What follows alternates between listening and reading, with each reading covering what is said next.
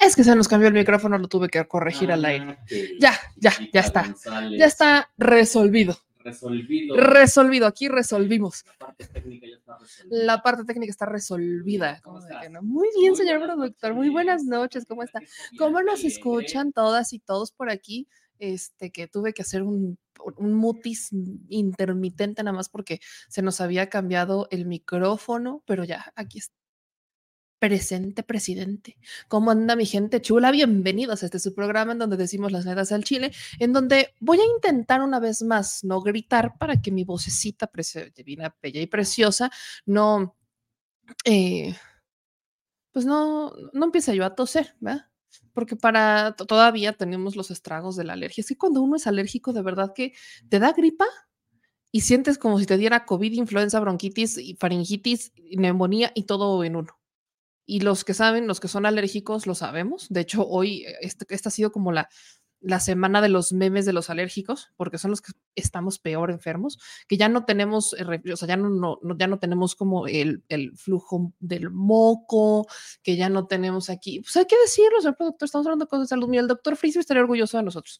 Entonces, ya no tenemos como todo eso, pero todavía de vez en siempre nos da el tos así de, Ajá. Nos da exacto, tos de, de, de- de- yo siempre digo tengo tos de foca, desde chiquita he dicho que tengo tos de foca, de esas focas cuando están aplaudiendo, que están en show, que aplauden, ajá, siento que mi tos es como si estu- estu- estuvieran escuchando a una foca, entonces voy a intentar, voy a intentar mantenerme suavecito. Suavemente. Suave, suavecito. Yo estaba pensando en la canción de Suave, Suavecito y tú me sacas con la de Suavemente. ¿Ves? No que estamos sincronizados con esto de la canción. Tos de fumador. Fui, po- podríamos decir que tengo tos de fumador Pasivo. porque durante 29, no, 20 no, 27 años de mi vida fui fumadora pasiva. Sí, todo. Desde el momento en el que nací hasta que mi sacrosanto padre este, se, se fue al arco iris. Desde el, desde el primer, desde, ahí, desde que me dieron así, desde que mi mamá me sacó, desde que me sacó el doctor un 23 de octubre y del, del médico, que esa es otra anécdota, desde ese momento yo ya era fumadora. Es más, desde que me tenía en su panza ya era fumadora. Ya, desde ese momento ya era fumadora. Sí, desde ese momento ya era fumadora. Así que bueno, gracias por estar presentes en este espacio a todas y a todos. Y vamos a darle, mi gente chula, mientras ustedes me ayudan a compartir, a dejar sus likes y a suscribirse. Hoy. Hoy vamos a tener esta, vamos a, ponerles más adelante esta entrevista con el senador con licencia, Alejandro Armenta, que pues es el candidato de Morena, de la coalición Morena PT Verde y Fuerza por México. Yo ni siquiera me acordaba que Fuerza por México seguía existiendo en, en Puebla. Miren, miren nada más la irrelevancia. Pero bueno, eh, es el candidato de la cuarta transformación en el estado de Puebla, en mi bonito estado, en mi terruño, en mi hogar, en mi casa, en, la, en el lugar de la chilecueva original. Entonces, vamos a platicamos con él ayer. Fue una plática muy interesante y vamos a ponerles justamente hoy esa entrevista que la van a poder encontrar también después en nuestro canal. Este, por ahí me preguntaban de la entrevista con la ministra Lenia Batres, esa será mañana. Mañana será otro día. Pero vámonos a los temas antes de llegar a esta entrevista, antes de que empecemos a hablar de esto, pues vamos a darle con la información que tenemos para hoy, mi gente, porque hay mucho que decir. Y miren, antes de empezar, fíjense, todavía le voy a dar el, el beneficio de ser el primer tema que se toca en este espacio. ¿Por qué?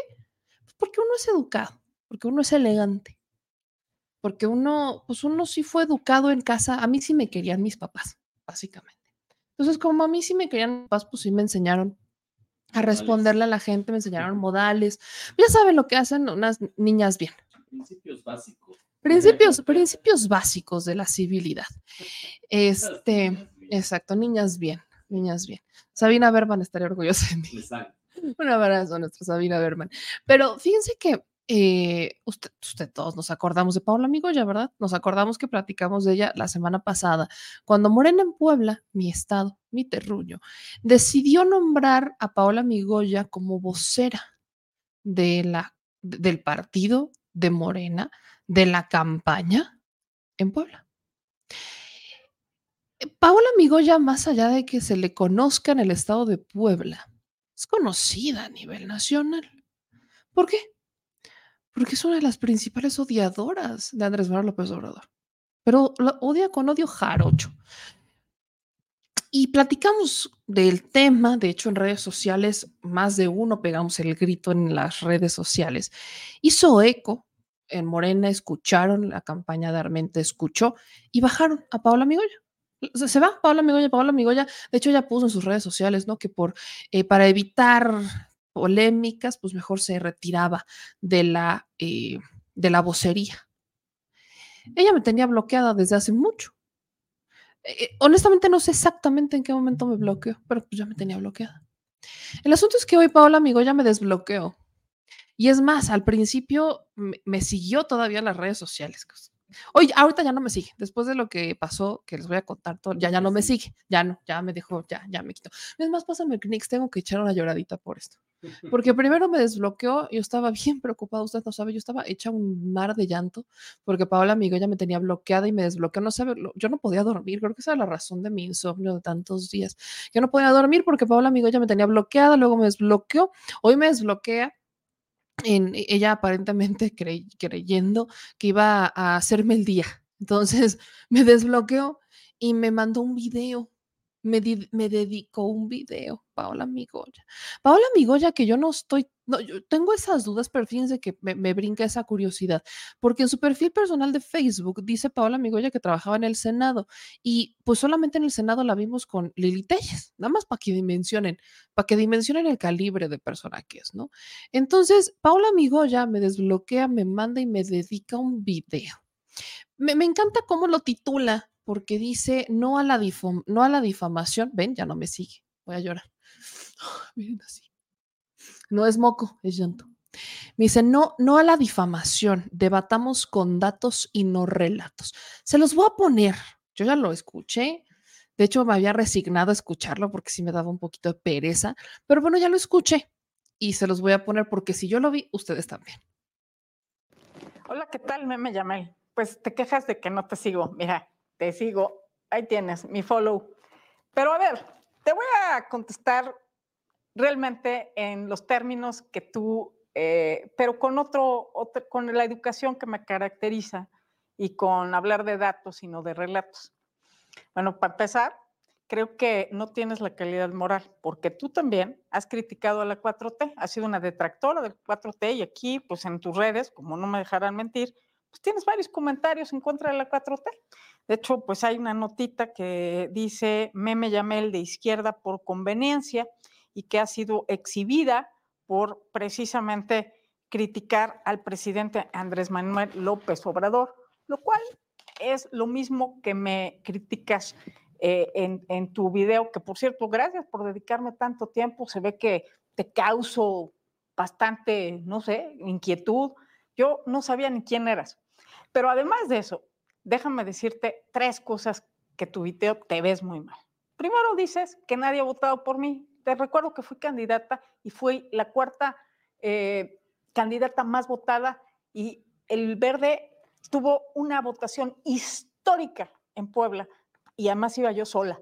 Eso quiere decir que la gente vota por mí, porque más allá de las filias y fobias, yo creo que hay que sumar por Puebla, por México y bueno, finalmente mi carrera y mis hechos hablan por sí mismos y por eso Morena decidió incluirme como vocera. Por otro lado, decirte que estás haciendo un lo que se llama apología del delito y además violencia política en razón de género. Y por eso yo te solicito mi derecho de réplica en los términos del sexto constitucional y la ley reglamentaria del derecho de réplica para que entonces sí tengamos un debate, porque sabes que no se vale difamar y lo que tú estás haciendo es difamar. Y si tanto te preocupa mi persona, pues hagamos un debate público y abierto. Y por cierto, mejórate que se ve que traes una gripa de... Se ve que traes una gripa de... Y ahí la dejo. Ay, Paola, Paola. Gracias por, por los, este, por los buenos deseos. Pero me encanta además cómo dice que ella, ella es educada. Que yo hago apología del delito. Güey, usted nada más. Según Paola Migoya, que fue candidata del Partido Verde, porque en Morena intentó ser candidata, le cerraron la puerta, acusó a los hijos del presidente de boicotearla, de sabotearla, los insultó, los difamó, se fue al verde, fue candidata, y, después de eso se sale de la cuarta transformación o de todos sus aliados, evidentemente, insulta, difama, dice que es narcopresidente, dice que los hijos del presidente se roban el dinero, dice que eh, los que somos de la 4T somos chairos que somos unos... Vaya, se ha aventado unas épicas, Paula Migoya, es racista, clasista, eh, insulta, incluso ya ha deseado hasta la muerte. Dice que yo soy, eh, que yo estoy haciendo apología del delito, que la difamo y que cometo violencia política de género en su contra. Híjole, eh, aquí hay que hacer un par de aclaracioncitas exhibirte en redes sociales por lo que eres, una clasista, racista, eh, una mujer de estas que se sienten de alcurnia, porque pues sí, Paola ya podrá venir de una familia de renombre en Puebla y demás. Eh, el que te exhiban en redes sociales y te dejen en ridículo no es violencia política de género, para empezar, nada más para empezar. Eso no es violencia política de género. Eh, el que te digan lo que eres, el que te demuestren con capturas de pantallas quién eres, no es violencia política de género y tampoco es apología del delito. El que te exhiban como una ignorante tampoco es violencia política de género y tampoco es hacer apología del delito, mucho menos es difamarte. Ahora amigo ya dice que yo la difamo porque dice que ella fue la cuarta candidata más votada en el 2018 para la presidencia municipal de Puebla. Sacó 20 mil votos. Morena sacó más de 300 mil sí notamos la diferencia. No puedes decir que fuiste la más votada cuando quedaste en el cuarto lugar, ¿ok? Para empezar. Y cuando la diferencia entre los primeros primer y segundo lugar y tú es de más de 100 mil votos o sea, neta, o sea, yo sé que a veces les cuesta mucho trabajo bajarse de ese ladrillo, de esa nube en la que han creído o en la que crecieron o en la que automáticamente se pusieron porque un día se, sintieron así, pero honestamente no puedes decir que fuiste la cuarta eh, candidata más votada cuando quedaste en cuarto lugar y cuando tus votos fueron más de 20 mil, 20 mil votos nada más, 20 mil votos. O sea, honestamente, 20 mil votos. Y entonces ya por eso, Paola Migoya me acusa a mí de violencia política de género por exhibirla tal cual es. ¿Es neta? Miren, nada más para, para ponerlo todavía más en contexto. A Paola Migoya yo nada más le dediqué 17 minutos, ¿eh? Tampoco es que le haya dedicado más tiempo. Le dediqué 17 minutos de mi vida. 17 minutos y es un video que ya va para 100 mil reproducciones, por cierto. 17 mil. Pero Paula Migoya además es analista de Atypical TV. Hace un año decía, el núcleo de la familia mexicana está en peligro. Más allá del presupuesto, AMLO quiere robarse nuestro voto. Defendamos al himne. AMLO quiere quitarnos la libertad de decidir. Esa, es, eso nada más es en, YouTube, lo, que al menos hasta ahí estaba, ¿no? Nada más por, pues por mencionarlo, nada más por... Además, haciendo esa aclaración, yo, nunca me quejé de que no me seguía, para empezar, yo nunca me quejé de que no me seguía. Lo que me parece muy curioso de Paola Migoya es que diga que ella tiene más educación que yo. Híjole, no, mana. Ahí sí como que tampoco eso, esa funciona. Yo, Paola Migoya de verdad me sorprende, dice que tiene más educación que yo y quiero solamente leerles un par de demostraciones de lo contrario. Eh, pusieron un tuit el 14 de noviembre del 2023 diciendo, justo cuando se da el asesinato del magistrado, poniendo una foto de cuatro personas. Aparece el magistrado, aparece Eddie Small, aparece una foto editada de Jungal Solano y aparece eh, otra diputada de Morena, que en este momento no recuerdo su nombre, pero es, un diputada, es diputada trans de Morena. Y titulan, dicen que se van de tres en tres, ¿cuál sigue? Y Paola Migoya responde, Dios te oiga disculpa, perdón, ¿cómo? Y, yo soy la grosera, yo soy la maleducada. Paola Migoya, en su cuenta de Facebook, Dice, después de servir a mi país, a mi familia, lo que más amo en la vida es esquiar. Con casi 40 kilos menos es mi segundo año que mejor esquío, mis promedios en pistas negras, doble diamante se triplicaron y mi energía también. Me voy feliz de haber conquistado la montaña una vez más. Eh, es conquistarse a uno mismo y hacer conocido lo desconocido, vencer tus límites, tus miedos. La más grande satisfacción es vencer un reto a la vez. A ver, ahora, a ver si sacamos al pendejo de AMLO del gobierno todo se puede. Une Puebla, une México, unidos somos más. Yo nunca le dije, ni siquiera utilicé la palabra compe, por cierto. Luego Paola Migoya, Retuiteando el 13 de mayo del 2022 a Mónica Garza, dice, al grito de que chinga su madre el peje, jóvenes le gritan al presidentito que dice ser el más popular. Etiqueta López Obrador, dice el, el farsante, mentiroso y corrupto. Pero hay más, por supuesto, esto no acaba.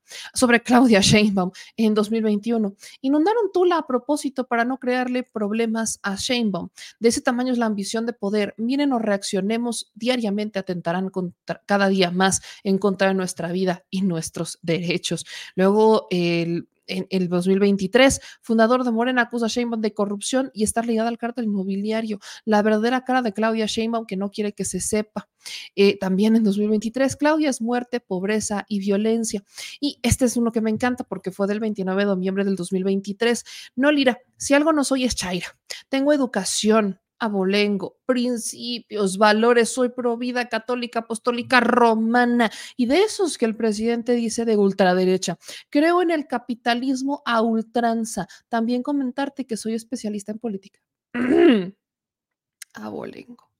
Ay. Pues eh, podrá ser de abolengo, de casa de familia, lo que quieras, pero es grosera, mentirosa, racista, clasista. Y eso no se quita aparentemente ni yendo a bailar a Chalma. Eh, ah, Obviamente le contesté a Paola Migoya y Paola Migoya, fíjate que viene algo también muy interesante porque eh, ella decía que no me conoce o que no me, no me ubicaba, pero eh, dice también, y esto también fue muy curioso, que yo em, cometo violencia política de género en su contra. Yo solo quiero leerle qué es la violencia política en razón de género, qué es lo que esto significa. ¿Cuándo puede hablarse de violencia política en razón de género? Y aquí están unos conceptos claves que están en el Instituto Nacional Electoral. No toda violencia política tiene elementos de género, pues en una democracia la política es un espacio de confrontación, de debate, de disenso, porque en esta eh, se hacen presentes diferentes expresiones ideológicas y partidistas, así como distintos intereses. En ese sentido, los siguientes criterios auxilian para identificar cuando hay una violencia política que tiene razones de género. Uno, una violencia política en razones de género se dirige de una mujer por ser mujer, es decir, cuando las agresiones están especialmente orientadas en contra de las mujeres por su condición de mujer y por lo que representan en términos simbólicos bajo concepciones basadas en estereotipos. Incluso muchas veces el acto se dirige hacia lo que implica lo femenino y a los roles que normalmente se asignan a las mujeres. Cuando la violencia política tiene un impacto diferenciado en las mujeres, esto es cuando ah, la acción u omisión afecta a las mujeres de forma diferente que a los hombres o cuyas consecuencias se agravan ante la condición de ser mujer y o cuando les afecta en forma desproporcionada. Este último elemento se hace cargo de aquellos hechos que afectan a las mujeres en mayor proporción que a los hombres. En ambos casos habrá que tomar en cuenta las afectaciones de un acto de violencia que puede generar en el proyecto de vida de las mujeres. De acuerdo con el protocolo para la atención de violencia política, en contra de las mujeres en razón de género, se comprenden a todas aquellas acciones u omisiones de personas servidoras o servidores públicos que se dirigen a una mujer por ser mujer, tienen el impacto diferenciado en ellas o les afectan desproporcionadamente con el objeto resultado de menoscabar o anular sus derechos político-electorales, incluyendo el ejercicio del cargo. La violencia política contra las mujeres puede incluir, entre otras, violencia física, psicológica, simbólica, sexual, patrimonial, económica o feminicida. En ningún momento yo me hice referencia a ella por ser mujer. Yo nunca hice referencia a Paola Migoya por su incapacidad a algo, por ser mujer, jamás, ni siquiera está eso en, eh, a discusión. Yo estoy diciendo que es racista, yo estoy diciendo que es clasista, y estoy diciendo que no tiene ningún tipo de autoridad moral para estar en la 4T, y lo estoy criticando y lo estoy cuestionando, y no soy la única. Ella dice que yo no tengo autoridad moral para hablar porque yo, eh, dicen algunas notas, que yo soy detractora de la 4T, y que yo... Em, soy eh, crítica de Andrés Manuel López Obrador. Sí, he criticado cosas, fíjense, sí, sí he criticado, porque no creo que todo sea perfecto, no todo es perfecto, pero lo he hecho con respeto. He ido a la mañanera y se lo he preguntado al presidente. Em, pero si se refiere a mis tweets del 2017, esos tweets a mí no me definen. Sí, yo los acepté y estaban muy mal, pero incluso estando así de mal, incluso siendo unos tweets de una mujer con la que hoy yo no me identifico, porque había una profunda ignorancia en mi ser, porque yo no conocía y hablaba sin saber, ni siquiera llegan a lo que ella ha dicho. Ni siquiera llegamos a eso. No hay punto de comparación. Dos, yo no estoy buscando hueso, vocería o como le quieran llamar. Ella sí, diferencia abismal.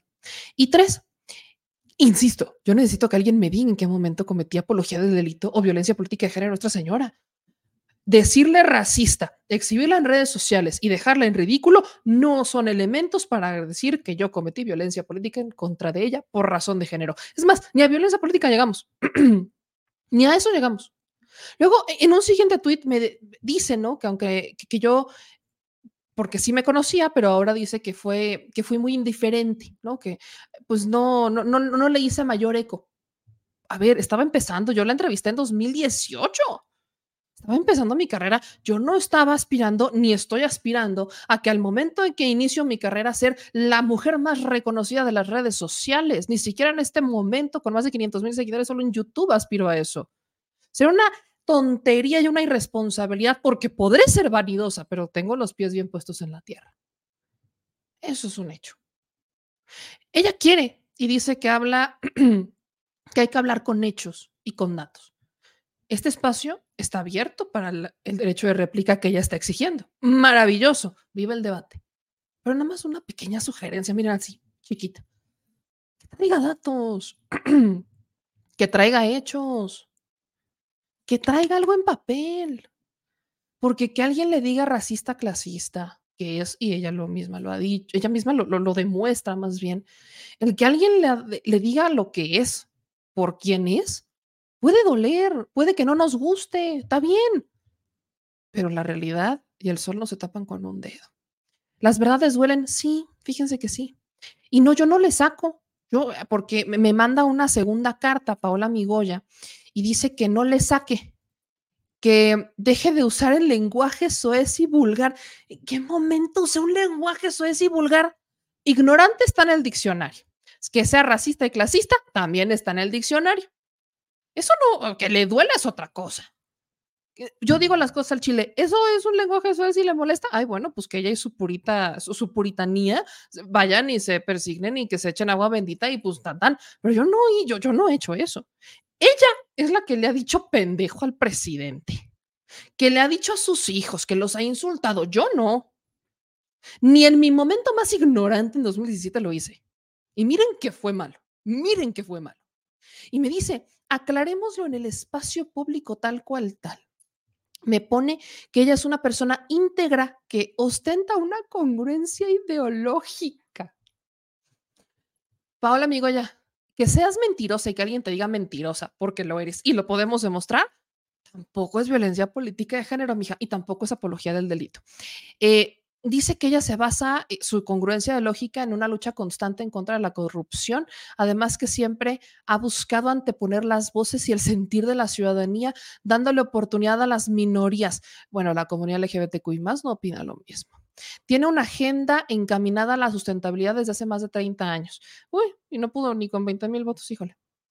En ese sentido, su vocación como activista le ha permitido ser presidenta de la asociación civil denominada Unidos por Puebla. Bueno, si vas a ser presidenta de una asociación que tú misma creaste, pues también. Es como si yo mañana saco la fundación y me llamé y la presido. Viva México. Lo anterior hago de tu conocimiento después de que en tu video me tacharas como una, como una mujer sin convicción y sin ideología, demostrándole demostrándote que tus dichos carecen de fundamento cuando siempre me he conducido con convicciones y con la ideología que ya te he expuesto en líneas anteriores, no solo en mi vida política, sino también en mi vida personal. Asimismo, tus dichos aseverando que no soy ni hueso, ni chuleta, ni ideología son totalmente ciertos, pues no soy una cosa, soy una mujer, así como tú. Yo nunca dije que ella era hueso, chuleta o ideología, yo dije que ella buscaba un hueso o una vocería. Híjole, aparte hay que sacarse la cerilla a mano.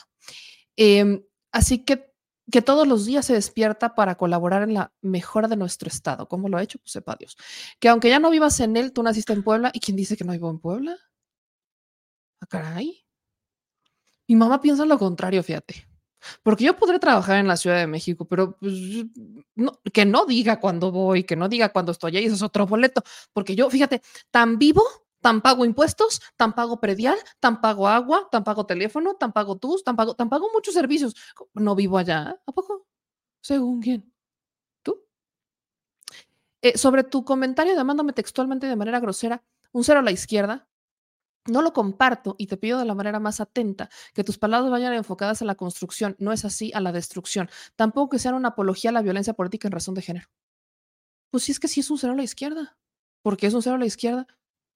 Si ella fuera tan indispensable para Puebla, ya tendría una candidatura, estaría en un proyecto político o no se hubiera bajado de la vocería. Perdón, pero con 20 mil votos en la presidencia municipal, eh, quedando en cuarto lugar, perdóname, pero no representas absolutamente nada para la, para la política poblana. ¿Cuál es la estructura? Porque yo sí le puedo decir de dónde salieron esos 20 mil votos. Tan le puedo decir porque yo trabajé los 24 mil votos junto con todo un equipo en el Partido Verde en la elección federal del 2015. Porque sí, efectivamente, en el 2015 fue una elección para diputados federales 2015, el proceso 2014-2015, pero los diputados de la capital sacaron 24 mil votos los diputados que correspondían a la capital. Teóricamente, si ella fuera una gran candidata o hubiera sido una gran candidata, ella hubiera no solamente sacado los 24 mil votos que ya tenían las estructuras del verde en ese momento, sino que hubiera sacado más, sacó menos. Prosigo. Por último, el término de mantenida que utilizaste como adjetivo para mi persona es también una clara violencia política de género rayando en un contexto machista, el cual no debe permitir más en estos tiempos donde el empoderamiento de la mujer ha trascendido y debe resonar con la mayor fuerza. Ella me lo dijo a mí. Es lo peor del caso. Que ella, y es, lamentable porque pues, nos tumbaron esa página, que fue la página de la Alta Noticias, y ahí estaba justamente ese video que además tampoco duró mucho tiempo en las redes sociales porque justamente por esa declaración nos pidieron que lo bajáramos. Yo sé que ella no se acuerda porque evidentemente para el 2018 yo, no era tan relevante quizás, pero ella lo dijo. De hecho, ella, eh, más o menos, no voy a decir las palabras textuales, tengo muy buena memoria, pero tampoco tanta. Eh, yo le preguntaba, ¿no? Pues que ella qué aspiraba y demás, y ella presumiendo que no tenía una necesidad económica para, eh, o sea, que ella no llegaba o no buscaba un cargo por una necesidad económica, decía que ella orgullosamente, pues era su, marido, más bien su, su expareja, le mandaba el dinero y ella era muy feliz con el dinero que le mandaba a su marido. No es que esté mal, perdón, pero ser mantenida o que, o que lo presumas no es que esté mal. Ella lo dijo. Ella ha presumido en más de una ocasión que no tiene una necesidad económica porque recibe dinero de su expareja, de su exmarido, de su familia. Pues, no, no sé ni siquiera bien cómo está el término, pero no está mal. ¿Eso es violencia política de género? No lo creo, porque no tiene nada que ver ni siquiera con el servicio público. Y dice que con lo anteriormente expuesto, conforme al derecho de réplica que nos confiere la constitución política, em, como a la letra dice, toda persona podrá ejercer el derecho de réplica respecto a la información inexacta o falsa que se emita, pues yo estoy totalmente, yo, yo, yo le dije, y, que es lo más interesante que dice que no le saque. En la última parte de mi tweet dice lo siguiente: Con todo gusto, mi producción te va a buscar para darte el derecho de réplica. Solo de verdad espero que traigas datos y hechos, sobre todo los actuales. De nada. ¿En qué momento le dije que no? Yo le dije que sí, dije que mi producción la va a buscar y la vamos a buscar, nada más que ahorita tenemos un par de cositas importantes que hacer, pero que no se preocupe, si no es al rato, mañana se le busca y no pasa nada. Y yo lo repito y lo sostengo en este espacio. Si dice que yo cometí apología del delito y que violencia política de género, con todo gusto que me lo demuestre. Si está tan segura, vámonos a tribunales. Denúncialo, Paola. me dices que, que, no le saque. No le saques, Paola. Denúncialo, vámonos al Instituto Nacional Electoral, vámonos al Tribunal Electoral. Adelante. Nada más, repito. Si no sale favorable la sentencia hacia ti, No me vengas y no te pongas a llorar y no te pongas a quejarte en redes sociales y no me saques un video diciendo que cometí violencia política en tu contra y que ahora todas las instituciones están en tu contra, porque son las mismas instituciones que has defendido, porque saliste a marchar a favor del INE, porque saliste a marchar de a favor del INE no se toca y de las instituciones no se tocan y demás. ¿Me vas a hablar de congruencia ideológica? Por favor, yo quiero ver eso, así que créeme, si alguien está esperando con ansias debatir contigo, soy yo. Pasemos a otro tema. Dicho eso, pasando de, ese tema, que también lo vamos a subir, por supuesto, a las redes sociales, como de que no, claro que sí. Vamos ahora a hablar sobre, pues ya, ya arrancamos básicamente la, ya estamos a minutos, horas, bueno, no todavía un par de horas, a que, que arranquen los, eh, pues las campañas formalmente. Y hoy Claudia Sheinbaum presentó su Dream Team, como le llamamos, el equipo de campaña, presenta este equipo de campaña y en este equipo de campaña pues aparece una persona que sabíamos que iba a aparecer para empezar. ¿Quién es? Marcelo Ebrard. Todo este, em, todo, toda la presentación de este equipo, quizás un poco hay personas que podrían de alguna manera destantearnos quizás, ¿no? Porque por ejemplo, yo me imaginaba que Claudia iba a más o menos mantener el mismo equipo, eh, refiriéndome un poco a eh, quién, iba a manejar su agenda y las giras, pero no, hizo ciertos cambios que me parecen estratégicos. Mario Delgado se mantiene como el coordinador general de campaña, eh, Tatiana Cloutier se mantiene como coordinadora de vocerías y así estamos viendo que los perfiles y el cargo de Marcelo Ebrard se mantiene en su área de expertise el tema exterior. Vamos a escuchar un poco cómo fue esta presentación del Dream Team de Claudia Sheinbaum. De la coordinación de campaña. Se los presento y después contestamos sus preguntas. Mario Delgado, coordinador general de la campaña. Citlali Hernández es coordinadora de enlace con mujeres, muy importante. Adán Augusto López, coordinador político. Tatiana Cloutier, coordinadora de voceros. Marcelo Ebrard, coordinador de vínculo con organizaciones civiles y mexicanos en el exterior.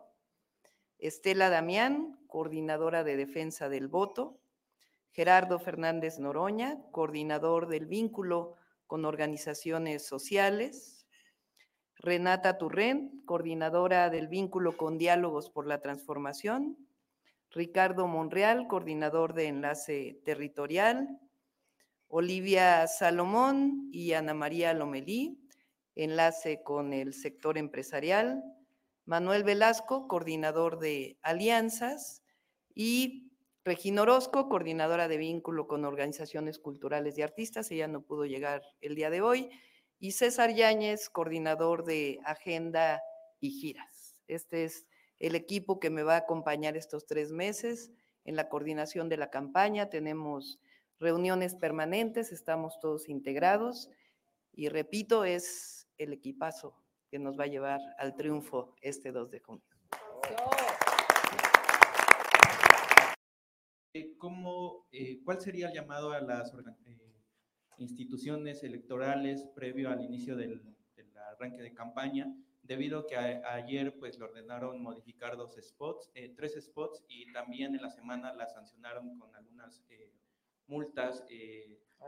María, qué sabes? Pues prácticamente por sanciones en la precampaña. ¿Cuál sería el llamado a las eh, instituciones electorales? Ya sabíamos que venía esto. O sea, hay todavía la burocracia que dejó Lorenzo Córdoba en el INE y algunos consejeros, consejeras que eh, siguen con el punto de vista que él lamentablemente impuso en esa institución, de que debería estar en contra del partido Morena o cualquier cosa que viniera del gobierno. En el registro de nuestra candidata nosotros pedimos que se aplique la ley, pedimos equidad, que se deje de manera libre al pueblo que decida en esta elección, una elección que va a ser pacífica, que va a ser democrática, que va a ser muy libre, porque por primera vez no va a haber intervención del gobierno. Eh, nos bajan dos spots porque en el criterio de dos eh, consejeros electorales eh, no cumple con los requisitos. Nosotros, por supuesto, que vamos a impugnar, pero vemos esta actitud de confrontación permanente en contra de nuestro movimiento. El área de fiscalización, lo hemos dicho, no actúa de manera imparcial. La nueva persecución política la disfrazan de fiscalización para estarle poniendo multas de manera reiterada a nuestro movimiento. Si tenemos un spot, vamos a ocupar el 100% de los espacios con este eh, spot que fue aprobado, estamos a tiempo, vamos a arrancar, vamos a cubrir todos los tiempos oficiales y durante la semana se incorporarán los dos eh, spots que nos bajaron, pues con las adecuaciones que nos están eh, pidiendo, pero vamos a estar presentes. Esa fue una parte importante, ¿no? Cuando Mario Delgado, que es el coordinador general de la campaña, pues habla justamente sobre este tema, pero hay otro que también me parece relevante, que es lo que dice Marcelo Ebrard, porque Marcelo Ebrard Marcelo Ebrard le da toda la carga internacional. Hay una con la que puede al 100% y hay otra que conoce bien, pero que se le recrimina bastante, que es la comunidad migrante. Porque Marcelo Ebrard queda encargando de la, de todo lo que es la campaña eh, de Claudia Sheinbaum, las relaciones con el extranjero, relaciones con Estados Unidos, todo lo que tiene que ver con las relaciones México, Estados Unidos y demás, el Temec, etcétera, pero también le toca la parte de los migrantes. Y ahí hay muchas críticas a Marcelo por no haber solucionado los problemas en los consulados. Todavía ese es un tema que se le carga. Pero hay algo para lo que Marcelo es muy bueno y más allá de que se le haya encasillado en un cargo que a menos diplomáticamente hace muy bien. Tienes a un Marcelo Ebrard que está hablando y está poniendo los puntos sobre las IES en un tema que está dando mucho eco. ¿Cuál es? La DEA. Eh, vemos que lo hemos platicado, que tenemos estos intentos internacionales de estos sectores eh, de, Estados Unidos por intentar incidir en el proceso eh, electoral. De hecho, el encargado de las relaciones de la Cancillería de México con América del Norte, Velasco, justamente decía que hay sectores de Estados Unidos que están intentando incidir en el proceso electoral. Entonces sí me parece relevante escuchar lo que dice, porque aunque perfectamente podría estar ser cuestionado por su papel como canciller con los paisanos, que es un tema que hemos querido platicar con él, pues para saber qué es lo que pasó, para preguntarle directamente él qué es lo que ha pasado, qué es lo que ustedes nos han comentado, que no están conformes con ese desempeño eh, por parte de él. Pero la otra parte, que es la diplomática, la, las relaciones interinstitucionales, la de poner los puntos sobre las IES en las relaciones México-Estados Unidos, la demanda de armas, ahí sí es algo que conoce bastante bien. Vamos a escuchar un poco lo que dijo sobre esto. Yo diría, en primer lugar, que tenemos que tener claro y lo puse en un Twitter hace poco, que la filtración de los documentos de informantes en la DEA, eh, tenemos que ver cuál, cuál es primero la motivación que tiene. Se da en un momento de proceso electoral en México. Llama la atención que sean documentos o que se haga referencia a documentos de hace muchísimos años que el propio gobierno de los Estados Unidos, Departamento de Justicia, desechó por considerar que no tenían sustento, que no tenían fundamento.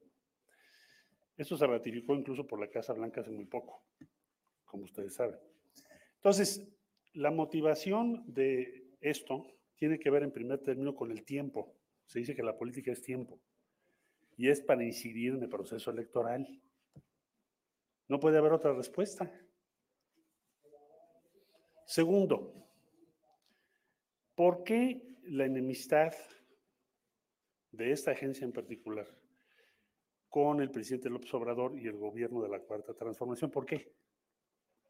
Además del objetivo político que ya describí hace un momento, electoral, incidir en las elecciones o eh, tener injerencia en las elecciones en México o facilitar una opción contraria al gobierno en las elecciones de México. Además de eso, ¿cuál es la motivación? Bueno, en 2020, después de lo que fue la captura de General Cienfuegos y que México exigió que se presentaran las pruebas que fundamentaban esa detención, pruebas que se enviaron a México y se publicaron y que resultaron carecer de fundamento. Estados Unidos regresó a General Cienfuegos a México y dio por terminada aquella acción promovida por la DEA, recordarán ustedes. Una vez que esto ocurrió, se promovió una reforma de ley ¿Qué estableció esa reforma de ley? Bueno, hay un antes y hay un después de esa ley. Eh, eh, antes fue la iniciativa Mérida, 2008, sexenio del expresidente Calderón, en el cual se le dio permiso a la DEA prácticamente de dirigir opera- operaciones en México directas. No tenían que pedir autorización casi de nada. Yo diría que vivían un régimen de excepción en términos jurídicos. Entonces, el, el presidente López Obrador promovió, y bueno, se- seguramente el senador Monreal ahora lo va a mencionar también el entonces diputado y ahora también integrante, eh, todavía diputado, ¿verdad? perdón, todavía diputado, eh, eh, Noroña, Fernández Noroña, ahora lo van a comentar seguramente, pro- promovió al presidente una iniciativa para adicionar la ley de seguridad de México con una serie de lineamientos, obligaciones, límites a los agentes extranjeros en nuestro territorio. Es la primera pieza explícita, legal, que yo conozca sobre agentes extranjeros, que no es solo la DEA, cualquier agente extranjero. Se establecen como, por ejemplo, que no tienen inmunidad, se establecen cuáles son sus obligaciones, se establece el imperativo de que tienen que informar mensualmente a quién ven y qué hacen en nuestro territorio.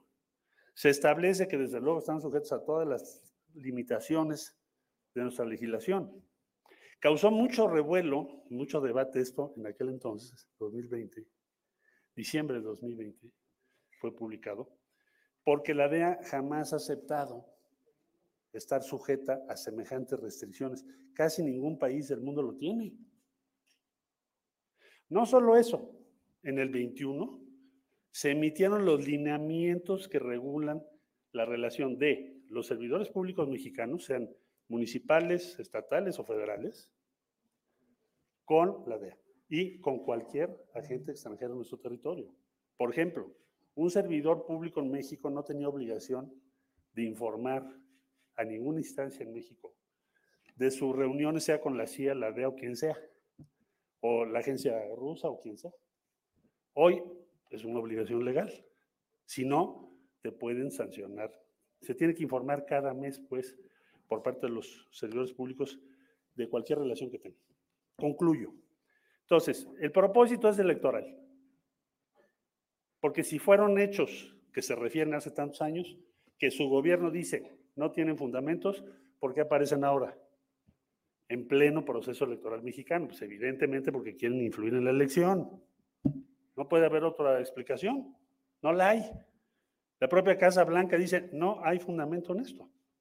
Entonces, propósito político. Objetivo de esto, influir en la elección. Deteriorar al gobierno de la cuarta transformación. Crearle cuestionamientos al presidente en turno, al presidente López Obrador.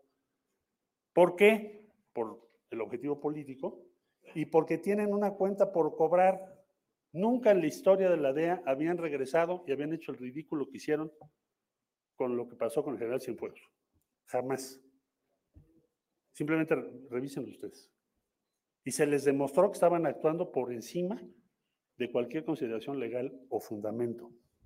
Es decir, estaban actuando con un principio de extraterritorialidad casi, si se me permite, aunque fue en territorio de Estados Unidos, porque decíamos en México, con los elementos de prueba que presentaron, ni siquiera un juez habría permitido una orden de, aprehensión.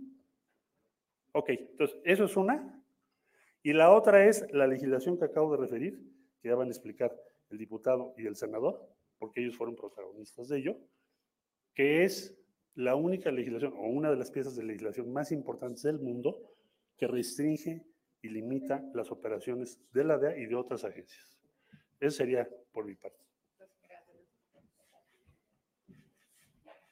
Bueno, prácticamente agotó la explicación eh, Marcelo Ebrard. Les podría agregar simplemente que en el Senado de la República, que es el órgano responsable de analizar la política exterior, la política internacional, nosotros vemos un intento orquestado, muy claro, de la oposición nacional en coordinación con entes internacionales de demeritar al gobierno mexicano y particularmente al presidente de México. Y esto lo vimos desde 2020, en efecto, fecha en la que se promulgó eh, modificaciones a la Ley de Seguridad Nacional. Fue muy discutida. Nosotros fuimos cámara de origen. Podría decirles que hubo muchas presiones. Sin embargo, la mayoría nos sostuvimos en no permitir la aplicación extraterritorial de normas jurídicas de Estados Unidos ni respetar funciones que les otorga la ley de aquel país a las distintas agencias, no solo la DEA, hablo de todas, la CIA, el FBI, todas las agencias por vez primera tienen que rendir cuentas en nuestro país. Cualquier servidor público, gobernador, diputado, senador que se reúna con estos entes, tiene que informarle al gobierno. Y ellos para su introducción tienen que informarle al gobierno entrar a nuestro país sin armas. Esto obviamente fue una ofensa desde nuestro punto de vista, injustificada para algunos de ellos. Y en cualquier momento ven la oportunidad para lastimar al presidente de la República sobre verdaderas frivolidades, falsedades, calumnias y mentiras que el pueblo de México con su madurez no cree y no acepta. Nosotros, por indicaciones de la doctora Claudia Sheinbaum, vamos a cerrar filas con el presidente de la República. No solo porque ha sido el mejor presidente de la etapa contemporánea, sino que es el principal activo del movimiento social que él encabezó y que él contribuyó a su fundación. Y hoy que estamos todos juntos, todos los que participamos en la contienda, venimos a integrarnos al equipo de la doctora Claudia Sheinbaum con alegría, con convicción, con la seguridad de que se va a profundizar el proceso de transformación que vive México. No serán los últimos ataques. Nosotros no lo vemos así. La cantidad millonaria utilizada en bots, utilizada en propaganda, utilizada en fake news y en deep news, deepfakes va a continuar y estamos preparados para resistir y ganar el futuro de México. Por eso nos alegra mucho la invitación de la doctora Claudia Sheinbaum y como ciudadano de la Ciudad de México nos ha pedido también ahora en la invitación que estamos haciendo para mañana, como vecino de esta ciudad, pedirles una disculpa a todos los habitantes por el acto de mañana, porque va a ser una movilización que quizás interrumpa algunas vías y genere molestias a gente que quizás ni simpatiza con nosotros. Les pedimos previamente su comprensión, una disculpa y su tolerancia. Muchas gracias. Dicen, buenas tardes, dicen los abogados, usan un término cuando una acusación es notoriamente frívola. Y la acusación en contra del compañero presidente de nuestro movimiento no tiene pies ni cabeza. El martes en el INE, eh, bueno, hay un ataque de inteligencia artificial, 200 millones de mensajes, 56% salidos de España y de Argentina, porque hay oferta en Argentina por la crisis económica que traen, ya lo publicó Milenio 3 por 1 los mensajes y además con un millón de cuentas con los mismos errores, narcopresidente, narcopresidente, este, Xochitl, no saben escribir el nombre de la candidata, lo ponen sin T o le ponen la T antes o después, es un desastre.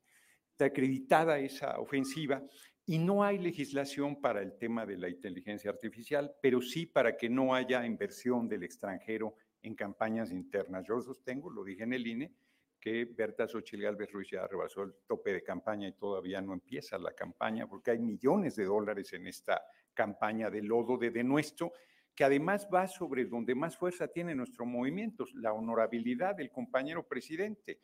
Yo les recuerdo que están hablando del proceso de 2006. Si Felipe el Sagrado Corazón de Jesús Calderón Hinojosa quería destrozar al compañero presidente, si hubiera habido evidencias de financiamiento del narco, lo hubiera hecho pedazos desde entonces. Es una acusación que no se sostiene, que no tiene pruebas, que no tiene elementos, es una acusación canalla. Y ya el INE el martes determinó que va a hacer una investigación, el área de fiscalización, darle seguimiento a la inversión millonaria que se ha hecho en esta campaña. Entonces, esa parte está atendida, como se comentó ayer en el Senado y en la Cámara de Diputados, pusimos este, eh, dimos este debate y cierro. La derecha con mucha desvergüenza simplemente repite eh, notas periodísticas que no tienen absolutamente ninguna prueba de investigaciones cerradas que el propio gobierno de Estados Unidos ya determinó que no hay ningún elemento. Es la quinta semana de ofensiva y yo creo que así se la van a llevar hasta el final de la campaña, pero el 2 de junio el pueblo de México los pondrá en su lugar y hará que la patria la encabece nuestra compañera Claudia Sheinbaum Pardo. Tengan para que aprendan. Gracias. Nada más. Presidente, solo preguntarle si... Pues ahí está. Ahí está justamente lo que dijeron, pues, personajes clave que van a estar en la coordinación de campaña de Claudia Sheinbaum. Formalmente arranca esta carrera. Y oigan, porque seguro que me lo estuvieron preguntando mucho, mucho me lo estuvieron preguntando en las redes sociales y pues obvio, pero por supuesto que ya es. Mañana, mañana, miren, aquí está. Esta es la invitation para su segura servita, servilletita, que mañana nos vamos a ver en el arranque de campaña de Claudia Sheinbaum, allá en el Zócalo. Ahí Monreal decía eh, que pedía disculpas porque seguramente va a haber un poquito de caos, miren, así nomás tantito, un ratito. Aparte es viernes, primero de marzo, febrero loco, marzo otro poco, e inician las campañas, así que mañana nos vemos ahí. Aquí está justamente la invitación de su segura servilleta de este equipo para arrancarnos en este proceso electoral que va a estar sabroso. Lleven sus tenis, lleven su botella de agua, lleven su sombrero, lleven su bloqueador solar, lleven lo que tengan que llevar porque mañana va a estar sabrosón, se pronostica calor y eventualmente heladas. Le vamos a estar llevando lo mejor, lo más importante de, esta, de este arranque de campaña que es aquí en el Zócalo, en la Ciudad de México, y se los estaremos poniendo en el noticiero de en la noche porque pues también por la por, la cantidad de gente, mm, las, hacer una transmisión desde allá con el equipo que tenemos, pues es un poquito complicado. Entonces nos vamos a ahorrar eso, vamos a ir a cubrir el evento, vamos a ir a entrevistar. Vamos a, yo sabes, lo, lo que más quiero es ir a preguntarles a ustedes qué es lo que piensan. Vamos a estar ahí desde tempranito para ir a preguntarles a ustedes qué es lo que piensan, cómo ven, qué es lo que les gusta, qué no les gusta, qué le preguntan, qué no le preguntan, qué quieren, qué no quieren ver en esta contienda electoral 2024. Así que, pues allá nos estaremos viendo. Mientras Xochitl Galvez va a iniciar una campaña que aparentemente todo apunta a que va a centrar el tema de seguridad, se va a ir a Fresnillo, a la 00 de este primero de marzo se va a Fresnillo, de Fresnillo se va a Aguascalientes y de Aguascalientes se va a Guanajuato. El Movimiento Ciudadano, porque aunque usted se le haya olvidado, también tenemos otro tercer candidato, que es eh, Jorge Álvarez Maínez, el Bukele mexicano, según Badabun. Él inicia en Jalisco, ahí cerquita de Lagos de Moreno, si no es que estoy en, Lagos de Moreno, y pues Claudia Sheinbaum arranca en el Zócalo de la Ciudad de México y pues evidentemente vamos a estar allá. Así que ustedes van a ir, díganme si van a ir, quiénes van a ir, a quiénes nos vamos a encontrar por allá y aquí déjenmelo en los comentarios porque nos encontraremos en este arranque de campaña presidencial de Claudia Sheinbaum. Inician diciendo, iniciamos la ruta de la victoria. Las encuestas apuntan a que inicia con una amplia ventaja. ¿Se va a mantener? Va a tener mayor ventaja. Eso es lo que veremos en este proceso electoral. Y oigan, hablando de campañas y todo esto, aquí me encanta, dice, yo voy a ir meme sin mi bot, dice Víctor MX. Eh, dice Selene que viene desde Morelos. Dicen, María Solar, dejen que sigan jorobando, el pueblo ya despertó. David dice que también va a ir. Gerardo dice que es un deleite escucharnos. Gerardo también va a ir. Este, dicen también por acá que ¿Quién es Maines? Están pasados de lanza. El de los tenis naranjas. Oye, no saben quién es Maynes. No, no, a ver, hay gente que no sabe quién hoy- es hoy- hoy nadie, día, tres personas no sabían quién era. quién pero era sí Maynes. saben quién era Samuel. Ah, es- espérate, eh, te voy, a dar- te, voy a, te voy a decir qué pasó. Échame el Uno de baile. los taxistas me dijo, yo no sabía quién era, eh, yo no sabía quién era este Xochitl Galvez. Dice, porque no ha hecho nada que yo sepa. O sea, no tiene partido. Es, es una persona así apartidista, pero dijo, eh, Claudia, la conozco porque ya fue jefa de gobierno y me pareció bien lo que hizo. Pero eh, hay un tercero que no sabía que se llama Mayone, Maynés. ah, así, así lo. Ándale, ándale, ándale. Ay, este, el trabajo. entonces, este, dijo Maines, pero bueno, el tema es que eh, ya sé por quién lo sustituyeron, pero del que sí conozco es el gobernador de Monterrey, así me dijo. Le dijo, no, el, el- el gobernador de Mon- de Monterrey, ah, ese, ese, el güerito ese, dice, aunque no conozco, creo que no hace, creo que hace mala política, pero me cae bien. Dice, y si él se hubiera quedado, nada más por hacer la maldad, así me lo dijo, ¿eh? Así por hacer la maldad, votaría por Samuel. No, ni por Claudia, ni por, ni por Xochitl. Eso es lo que me dijo yo. Le digo, es nomás por hacer la maldad. Le digo, piense lo que está haciendo. Es un voto que se va a ir a otro lado. Dice, sí, dice, pero no me convencen. Dice, y nomás porque me cae bien Samuel, le hubiera dado el voto a él. El mayón. Yo me El quedé con el mayo- mayoneso. mayonés Yo me quedé con el mayonés. Me está dando el, el- Ah, aquí el, mayonés. El mayonés. Hijo de Dios. Hijo de Dios. No fui yo, fue el micrófono. Pero ya te dije que Fui yo, el micrófono. El mayoneso. El mayoneso. Échamelo para acá. Me quedo con el mayoneso. Me quedo con el mayoneso. Oigan nada más. Acá dicen en sus comentarios que vuelva, vuelva a mi color. Voy a hacer la toma porque acabo de hacer un desastre.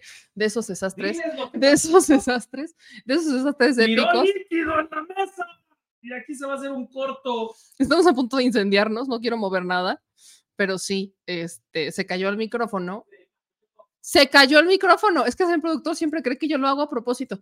Se cayó el micrófono y golpeó mi vasote de té y mi vaso de té se cayó y entonces mojó toda la mesa en donde están todos los cables Los discos duros. del señor productor y los conectores. No quiero mover nada, pero hay un foquito que está parpadeando. Que dijo, bye. Si, me- si, si llegan a ver que algo pasa, bueno, saben que fue mi culpa. Yo sí lo acepto, fue mi culpa. Ya fue mi culpa, pero eh, la gente dice, como Rodolfo, que ya eh, quedó bautizado Maines como el mayoneso. El mayoneso. Sí. Solo, ¿Saben qué es lo único que le falta? Que Pedrito Sola le haga un comercial. Hace, falta, hace falta que Pedrito Sola le haga su comercial. Ahorita ya hizo el de Hellmans, ¿no? Ahorita viene mayonesa, Maines, no, algo así, ¿no? Porque el, el, el, El, el mayoneso Hellmans. El mayoneso, le vamos a decirle Maines. No, no, no fuimos nosotros, fue un taxista. así, Fue un así, taxista el que le dijo el así lo mayonés, el mayonés. pues no Él lo el bautizó, exacto. Cuidado con los toques, sí, siento que me va a dar un. Sí, miren, toques los que va a pasar cuando No, acabe el programa. que Toques los que, miren, voy hermanas, pollito, hermanos. ratito. Sí, sí, sí, sí, sí, sí, como niña chiquita. Ay, Al sí. ratito hablamos, ¿eh? Me va a dar la tos, me va a dar la tos porque ya no tengo Sí. té. Eso es lo más preocupante. No, no No, no es preocupante, rato, Miren, ya agarré mi vaso y ya estoy aquí así. Tengas para amanecer, güey.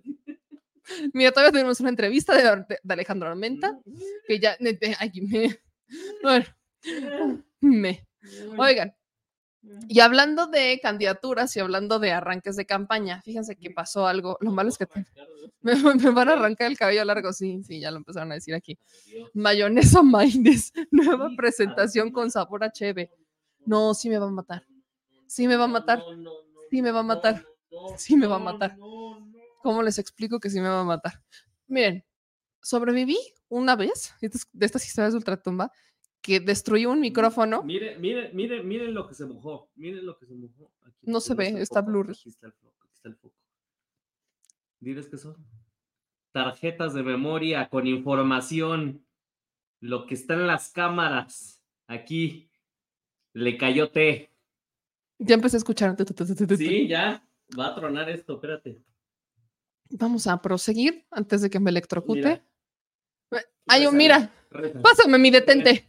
Pásame mi detente que ese no tiene, no tiene, no tiene, no tiene pierde mi No, detente. ponemos. Mi detente, ahí pon mi detente. Oye, tráete el arroz, ¿no? Sí, sí, sí. Hay que poner todo en arroz, No, no, no. en arrocito, ¿no? Bueno, vamos a poner, ¿a qué hora vas a estar en el Zócalo? Dije, ¿a qué hora voy a poner el arroz? No No, si ahorita ya llegue, vamos a poner el No sé arroz. si llegue mañana. Vamos a estar muy temprano, vamos a estar muy temprano, como de que no. Recen, que no miren, no. Oremos. Te recomiendo usar vasos entrenadores para bebé. Ajá. Exacto. Sí, a partir de mañana los voy a, a adquirir. Que dice Luis que ya él, ya lo él dice, literal te voy a leer lo que dice Luis Martínez. Me electrocutaste, productor. Ay. ¿Qué hubo? ¿Qué hubo con las frases matonas? Oigan, vámonos ya con otra información. No, vámonos con más información, porque hablando de, de arranques de campaña y demás, hoy Xochitl Gálvez anunció que fue el final de sus mañanetas, ¿no? que duraron, estamos viendo el último programa, ¿acaso? No lo sé, No lo sé. no lo sé, Rick, No parece una posibilidad. Disfrútenlo. Bueno, Mañana la ven cambiada, ya saben por qué. si mañana me ven sin cabello, ya saben qué pasó, me dio calor, no. Este, oremos, neta. A ver, vamos a hablar de, de la campaña. Bueno, Xochitl Galvez pues ya termina sus mañanetas y eh, en el cierre de sus mañanetas llega, pues llegó alguien a darle flores. ¿no? Y dice Xochitl Galvez, subió en el video diciendo que pues los Xochilovers no se olvidaron de ella este 29 de febrero. ¿Por qué 29 de febrero?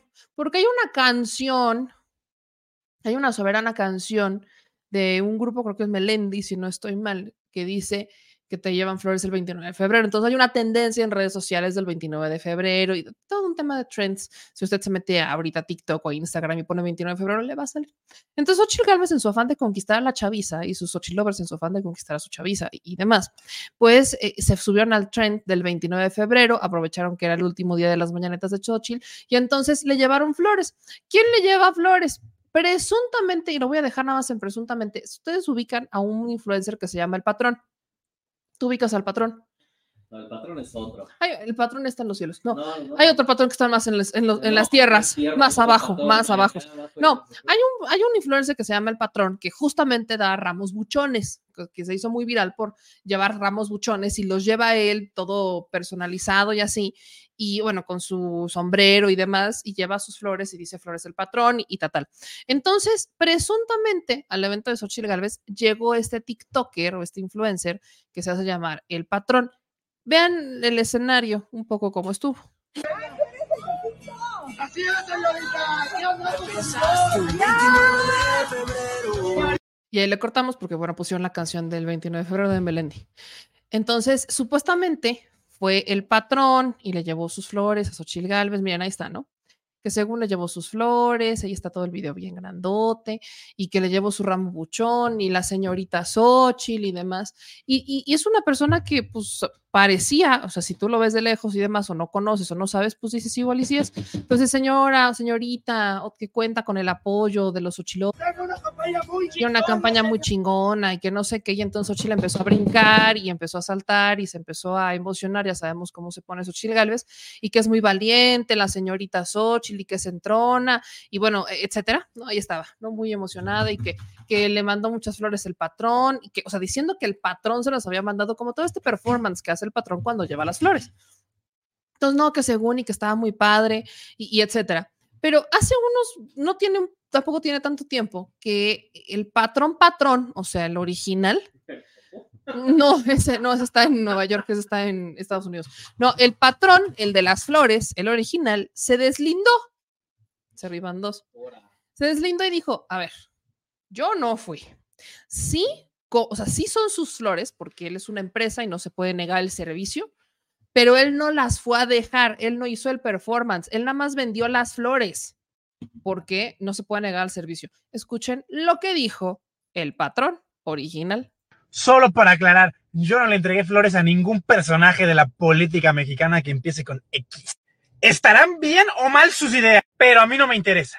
Y como a mí no me interesa, no me presto a juegos políticos. El servicio de flores no lo puedo negar, porque ante todo somos una empresa. Pero de ahí a usar mis redes sociales y mi imagen para cualquier fin político, ¡jamás! Solo para aclarar, yo no le entregué flores a ningún personaje de la política mexicana que empiece con X.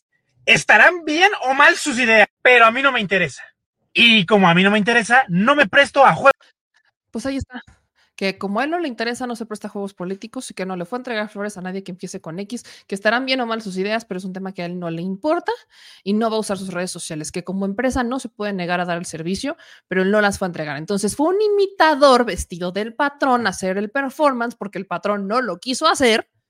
Le compraron las flores, llevó las flores, hicieron el performance, lo grabaron, lo compartieron y le hicieron creer a la bandita de redes sociales y a la bandita de TikTok que había sido él y que él simpatizaba con.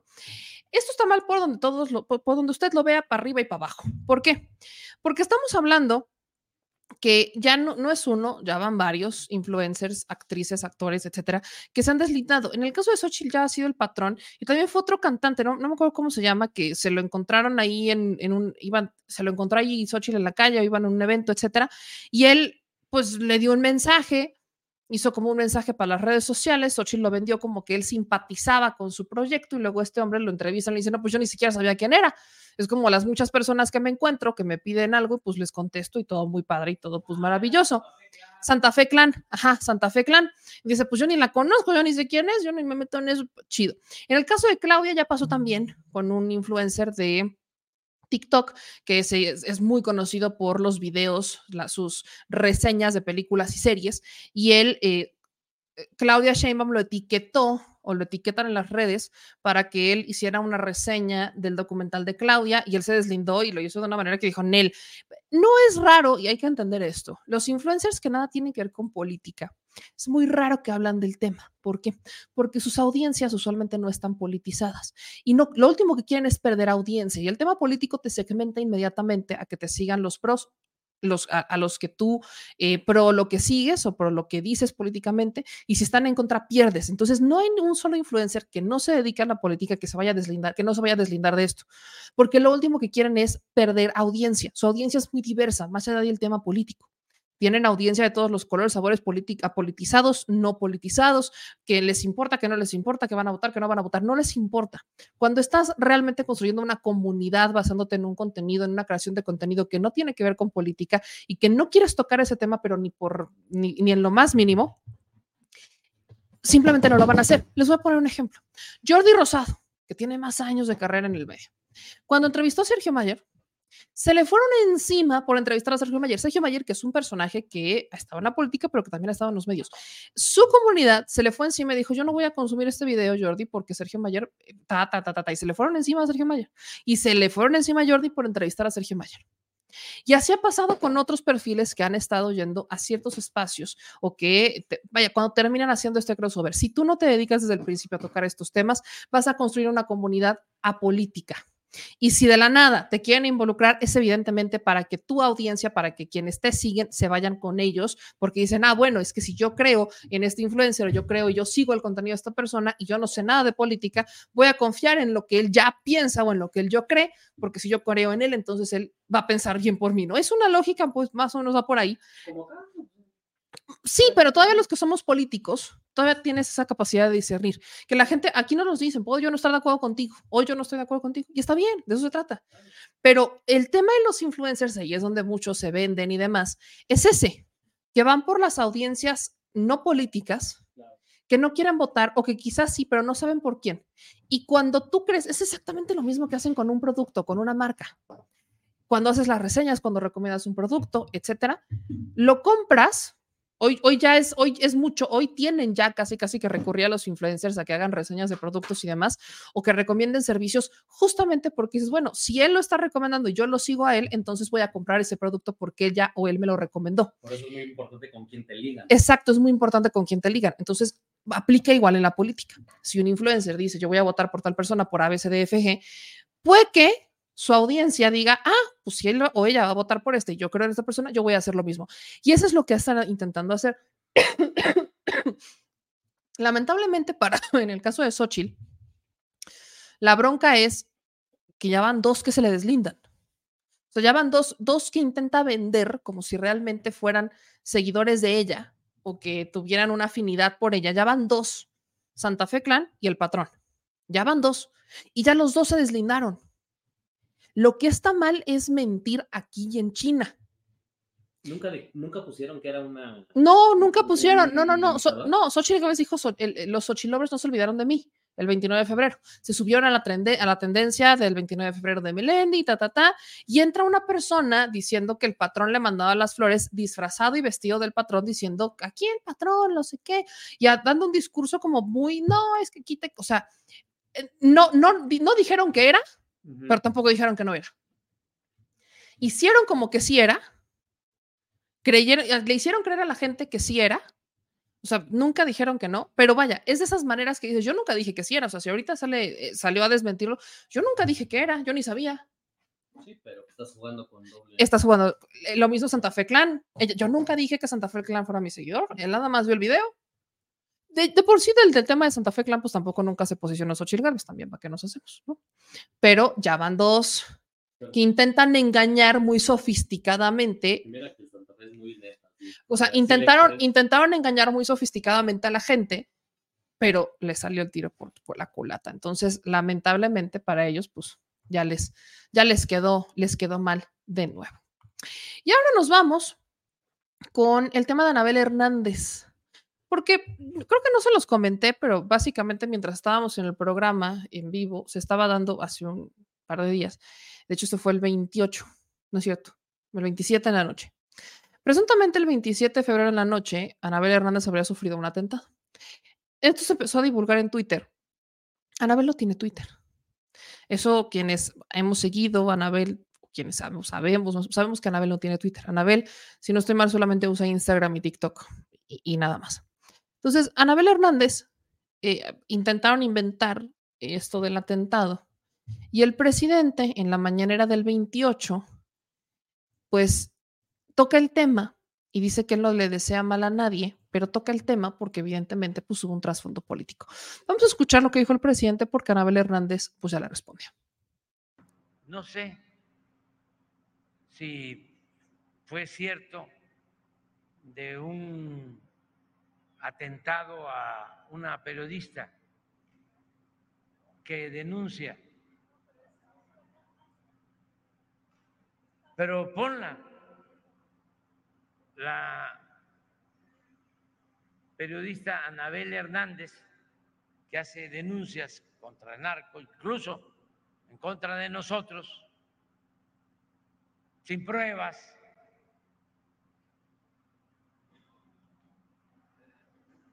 Ayer apareció de que fue víctima de un atentado. Ya no alcancé a, saber bien porque fue tarde cuando me enteré. Desde luego que yo no le deseo mal a nadie y no tengo enemigos.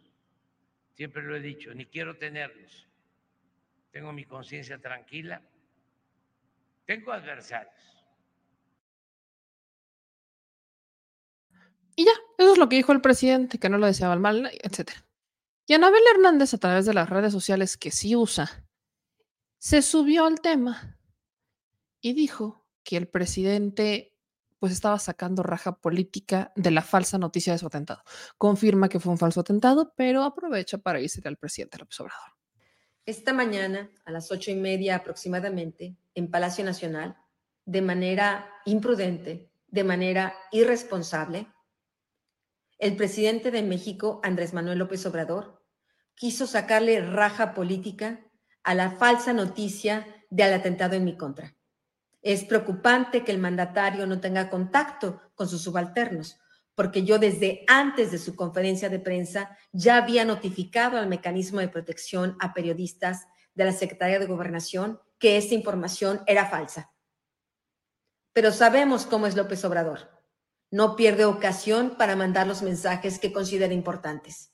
Y hoy me mandó uno, aprovechando la ocasión, aprovechando el viaje, como se dice coloquialmente, dijo que no me odiaba, aunque le eran muy incómodas las investigaciones que estoy realizando sobre los financiamientos de esta organización criminal dedicada al tráfico de drogas radicada en Sinaloa a su campaña política del 2006 como candidato a la presidencia de la República. Aclaró que no tenía enemigos, que solo tenía adversarios. Yo desde aquí le digo, López Obrador, yo soy una periodista mexicana cuya única misión es proporcionar información veraz y oportuna a la ciudadanía para que ellos puedan tomar decisiones conscientes y libres.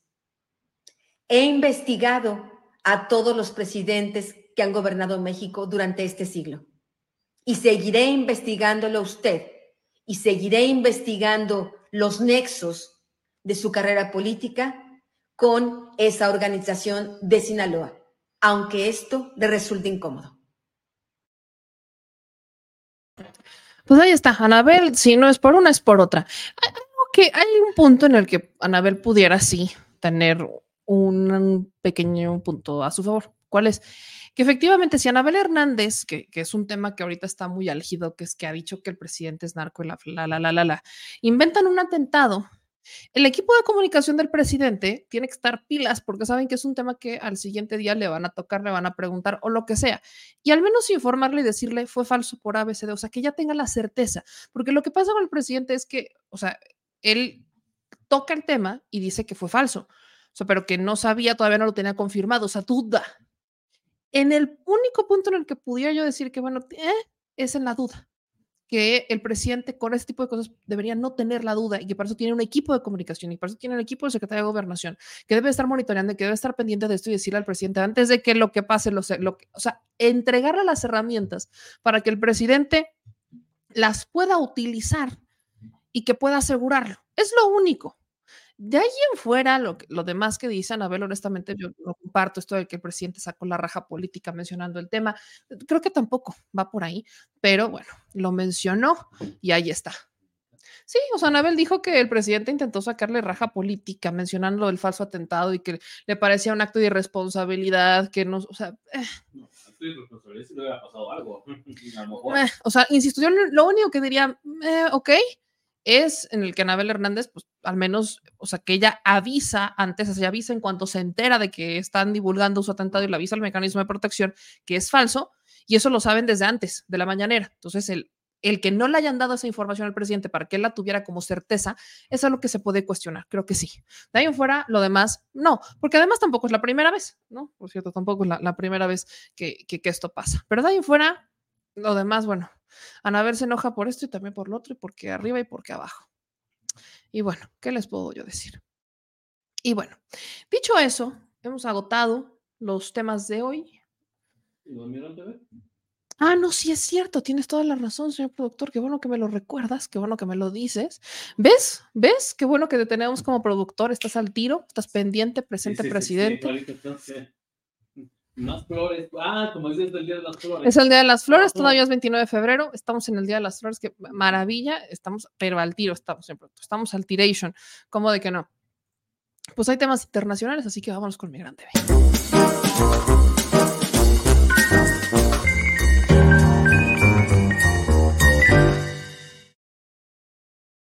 Y bueno, lo dicho, pues ya lo, lo hemos estado, lo sabemos a lo largo del día, que pues a partir de ya, Canadá dijo, a partir de, ya, sí, no, a partir de ya, Canadá regresó las visas para los mexicanos. ¿Por qué?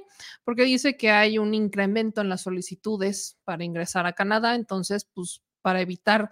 Eh, no, no, entiendo tampoco por qué, porque no es como que tengamos una... O sea, para llegar a Canadá primero tienes que llegar a Estados Unidos. ¿Cómo llegas a Canadá? Si eres migrante y si no vas por avión. Porque, o sea, el tema de Canadá es que ante las solicitudes de ingreso por el tema migratorio, como está creciendo la migración, entonces yo freno. Ajá. O sea, quienes van a entrar a Canadá entran legales, entran de manera legal. ¿Cómo? Quienes van a entrar a Canadá entran ya de manera legal. ¿Cómo entras de manera? es a lo que voy. ¿Cómo entras indocumentado a Canadá? Pero hay, o sea, pero todo viene desde este contexto de hay una ola migratoria que todo el mundo se quiere salir y que todos quieren llegar a América del Norte. O sea, todo viene de esa ola, pues. De todo el mundo quiere venir hasta acá y todo. Entonces, eso es a lo que voy. Canadá está blindando Estados Unidos todavía te lo puede decir porque a donde sí se están pasando de manera indocumentada es Estados Unidos. O sea, ese es el riesgo porque es donde está la frontera. Pero para llegar a Canadá no es como que lo tengamos aquí pegado. Para llegar a Canadá tienes que llegar en avión. Tienes que llegar, o sea, tienes que haber llegado, si vas a llegar indocumentado, tienes que haber llegado a Estados Unidos primero y luego cruzar a Estados Unidos y luego llegar a Canadá en ese escenario. Y entonces todavía el tema de Canadá tiene otro, otro trasfondo, porque recuerden que cuando se daban las negociaciones del TEMEC, Trump no quería que Canadá formara parte del TEMEC. O sea, Trump ya solamente quería que fuera el Tratado de Libre Comercio entre México y Estados Unidos y quería sacar a Canadá. Y bajo ese contexto, México ya Andrés Manuel López Obrador y todo este grupo que entra con Andrés Manuel, Jesús Seade y Ebrard y demás, empiezan a negociar que se quede Canadá, México y Estados Unidos. Pero fue una negociación, una gestión que se hizo a iniciativa de México, porque Trump no quería. Pese a todo el contexto, pese al escenario, Canadá se está blindando. Canadá se blinda ante el incremento de solicitudes de asilo, de entrar, hasta, de entrar a Canadá, de llegar a Canadá, se blinda y entonces regresa las visas que es un tema que se había negociado, que se, había, se había tratado con México, el presidente López Obrador ha estado dando duro y dale y duro y dale para que entre México, Estados Unidos y Canadá, e incluso extendernos hasta Centroamérica, Latinoamérica y todo esto, no existan este tema de permisos, visas, sino que sea un libre paso para el trabajo, para el comercio, o sea, que podamos tener una libertad de tránsito, sobre todo para el tema laboral. Pero pese a todo, y con todo, pues Canadá solicitará visa para todos los mexicanos que deseen viajar a este país y pues lamentablemente, pues ya a partir de las, no es cierto, es a partir de las 23.30, de las 23.30 ah, horas. Todavía hay media hora, todavía hay media hora por si usted quiere regresar, por si usted se quiere ir, todavía tiene media hora. Definitivamente no va a pasar. Entonces, eh, pues ya esto formalmente pasa. Es el, pues el equipo canadienses, básicamente. La, la, el ministro de Migración canadiense él dice que pues, los ciudadanos mexicanos pues ahora tendrán que solicitar su respectiva visa. Así fue como lo dijo. Hasta hoy a las once y media de la noche, los ciudadanos mexicanos deberán solicitar visa para entrar a Canadá u obtener una autorización electrónica de viaje si cuentan con una visa americana de no inmigrante válida o han tenido una visa canadiense en los últimos 10 años y están viajando por vía aérea con pasaporte mexicano. Pues ahí está lo que dijo, ¿no? Que hasta las 11.30 de la noche. Ahora, obviamente el presidente López Obrador reaccionó a esto, no se quedó callado y de hecho ha estado tocando el tema últimamente. El presidente da un contexto y de hecho descartó ya participar en la cumbre de líderes de América del Norte con Trudeau y Biden porque le recuerda pues que no está de acuerdo con esta situación. Vamos a escuchar un poco lo que dijo Andrés Manuel López Obrador sobre este tema en la mañanera. Porque es muy bueno el intercambio económico, van trabajadores mexicanos a Canadá desde hace tiempo. Entonces, tenemos que actuar con prudencia, con serenidad si acaso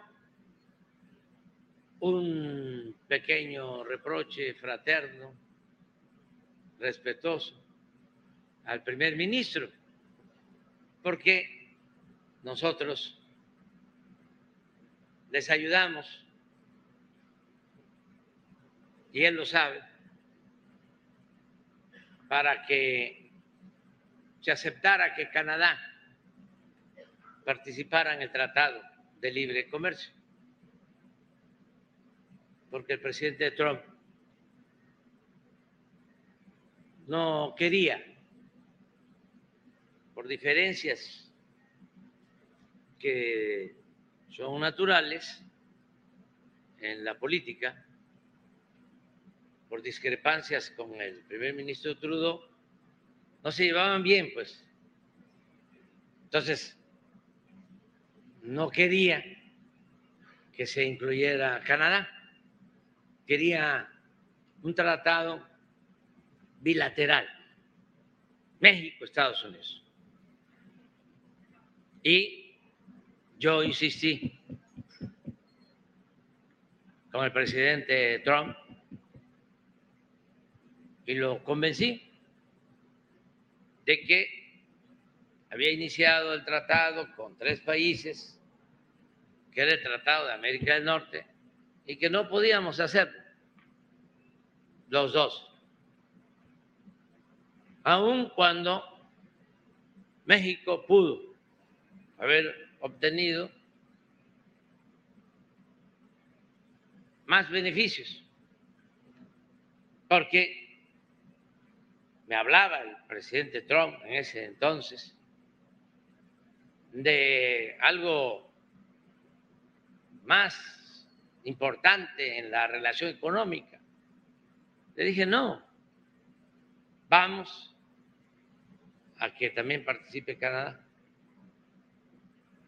Y aceptó el presidente Trump, porque es un dirigente eh, fuerte, pero tiene eh, visión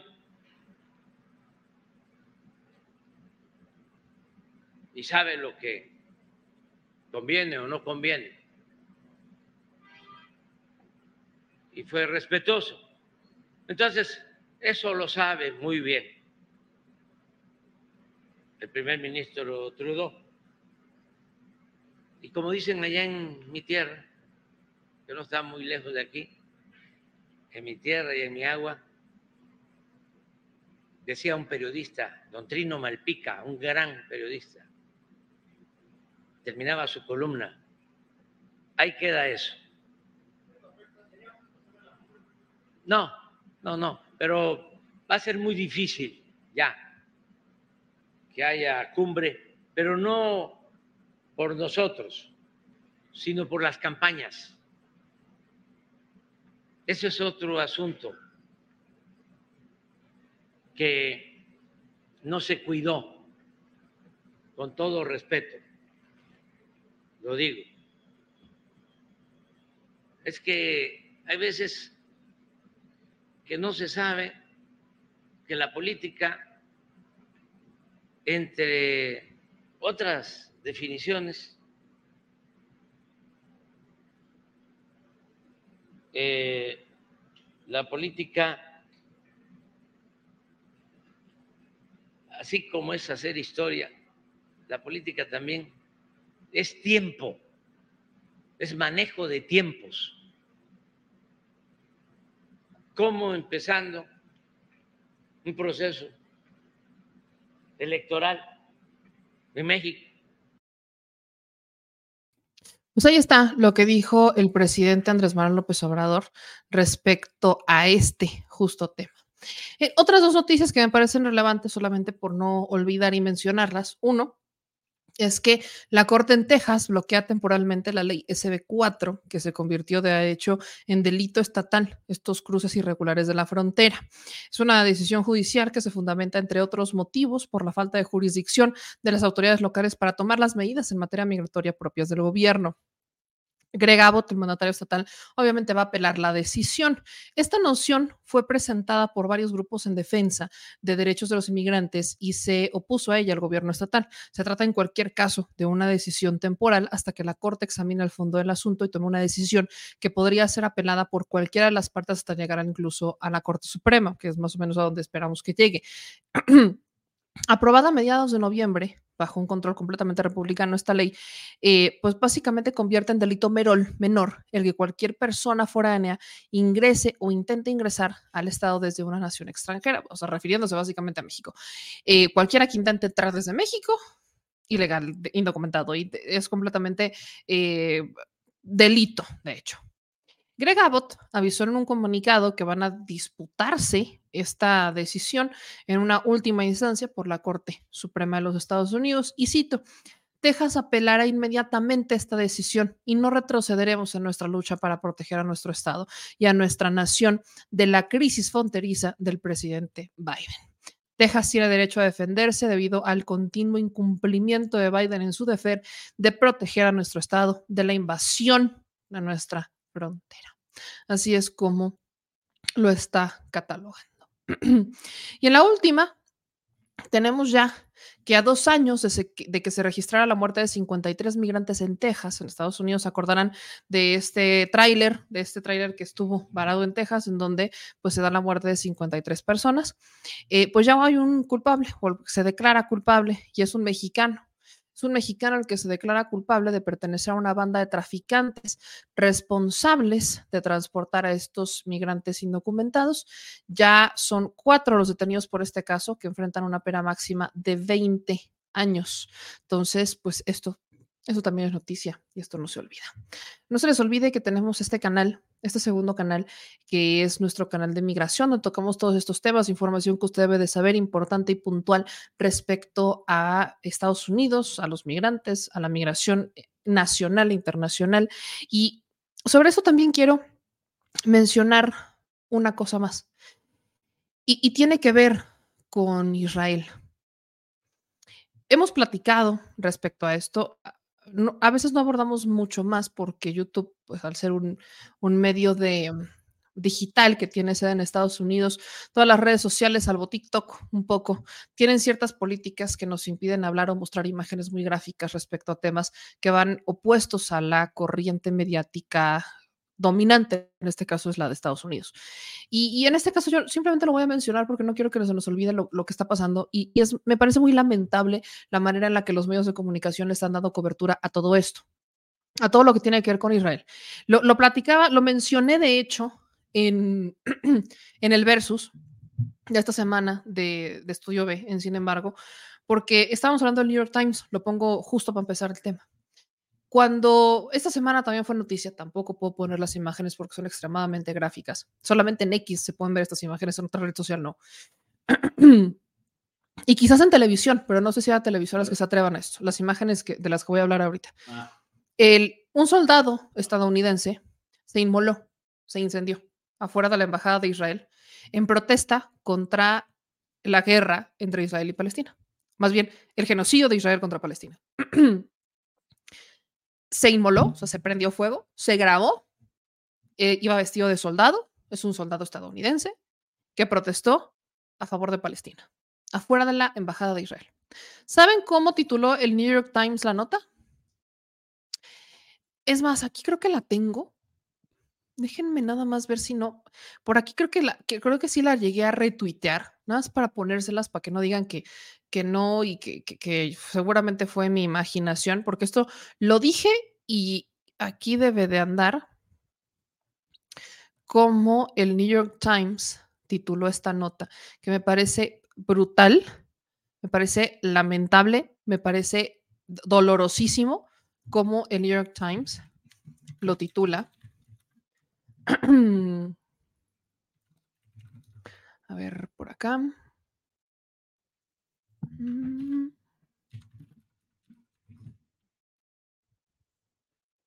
Miren, aquí está.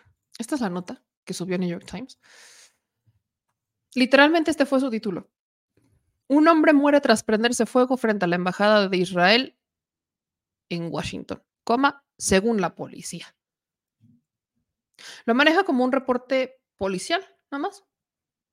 Ya después dice, el hombre era integrante en activo de las Fuerzas Aéreas de Estados Unidos y según la institución había sido trasladado a un hospital con heridas de gravedad. Pero su cabeza es, un hombre muere tras prenderse fuego frente a la embajada de Israel. No fue un soldado de la Fuerza Aérea de Estados Unidos, se, se inmoló en protesta por la, el genocidio de Israel en contra de Palestina. No, eso no fue. No, ¿cómo, cómo cree usted que vamos a llegar a ese escenario? Eso no iba a pasar.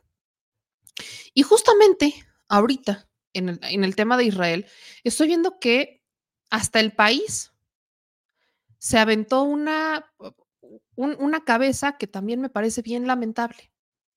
¿Cuál fue? Israel dispara, primero fue Israel, dispara a una multitud que asaltó camiones con comida en Gaza en un incidente. O sea, primero criminaliza el que cientos de personas fueran por comida, porque dice que asaltaron camiones con comida en Gaza. Y luego dice que fue un incidente. No, no fue un incidente y tampoco se criminaliza a las personas que su mayor pecado fue que tenían que comer y que fueron por comida. lo que pasó es que los asesinaron, no solo fallecieron. Estaban intentando comer cientos de personas en Israel, eh, digo, en Gaza. Estaban intentando comer. ¿Qué hizo Israel? Los asesinó. Eso es lo que pasó. Más de 100 personas que intentaron comer en Gaza fueron asesinados por Israel. Y a la prensa le da miedo decirlo como fue. Le da miedo decirlo como es. Es un insulto. Por eso es que la gente que lamentablemente no termina de buscar una cobertura pareja en otros medios de comunicación, en otras redes sociales, solamente cree que existe una versión de lo que está pasando en Israel y Gaza. Y eso no es cierto. Es un genocidio activo. Hay un plan para desaparecer a Gaza. Esto no es por el territorio, por la tierra protegida. Yo no concibo que, un, que la religión te justifique asesinar a miles de personas para recuperar una tierra que es, según este texto, según la religión, es tuya. No conozco una sola religión que te justifique la muerte por simplemente el hecho de recuperar. O sea, no, no, perdón, pero no lo justifiquen. Es un genocidio lo que está pasando en Gaza. Y no se están tentando el corazón y no les está doliendo y no están reaccionando y nadie puede parar esto.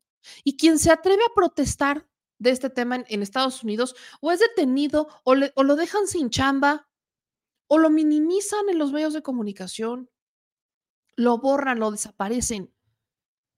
Es, es, lamentable, es doloroso lo que está pasando. Cualquier persona, cualquier persona que tenga ojos y vea las imágenes que son gráficas y dolorosas en X, se da cuenta que esto no es una guerra por recuperar la tierra prometida. No, no, no. Eso es un genocidio. Eso es una, es una atrocidad lo que está pasando. De verdad, alguien tiene que ponerle fin y ya ni es la ONU, nadie puede. Aparentemente nadie puede frenar a Israel. Aparentemente Israel es un todopoderoso que nadie lo puede tocar, que nadie lo puede frenar. Y es doloroso, insisto. Así que desde este espacio, por supuesto que también estamos alzando la voz en contra de esto, porque por mucho que intenten, vaya, estamos así como entre azul y buenas noches, pero hay que, hay que alzar la voz, hay que decirlo. E, esto es muy fuerte, muy fuerte lo que estoy viendo. Y, y hay quienes quieren, vaya, hay quienes incluso aquí desde México lo justifican. Yo de verdad no sé cómo pueden. No sé cómo tienen ese estómago para justificar algo tan doloroso como es esto. Y ojo, tampoco es el pueblo de Israel, ¿eh? Porque estamos hablando solamente de una decisión de, gobiernos. Estamos hablando de la decisión de unos cuantos. No, no es el pueblo de Israel, no es la gente de Israel. Lamentablemente hay quienes sí. Lamentablemente hay soldados eh, israelíes que lo hacen con mucha alegría, como si fuera divertido, como si fuera su hobby, y lo hacen de una manera que lo hace todavía más repugnante y que los hace, lo, hace que todavía duela más, muchísimo más. El tema del genocidio de Israel en contra de Gaza ya está en la Corte Penal Internacional, ya lo llevó Sudáfrica, México se posicionó después, pero ya se han ido sumando cada vez más países para presentar el, el pues para presentar este tema y frenarlo de alguna manera, pero no, no encuentro ni siquiera palabras para describirlo. Las imágenes son muy fuertes, esto es extremadamente doloroso y la prensa no se tienta el corazón. La prensa violó su, su principio, que es justamente ser un vínculo, darle la voz al pueblo. Lo han violado por completo. Y eso es eh, muy, muy, pero muy doloroso. Así que desde este espacio, pues seguiremos alzando la voz en lo que podamos, hasta donde podamos, desde este lado del hemisferio.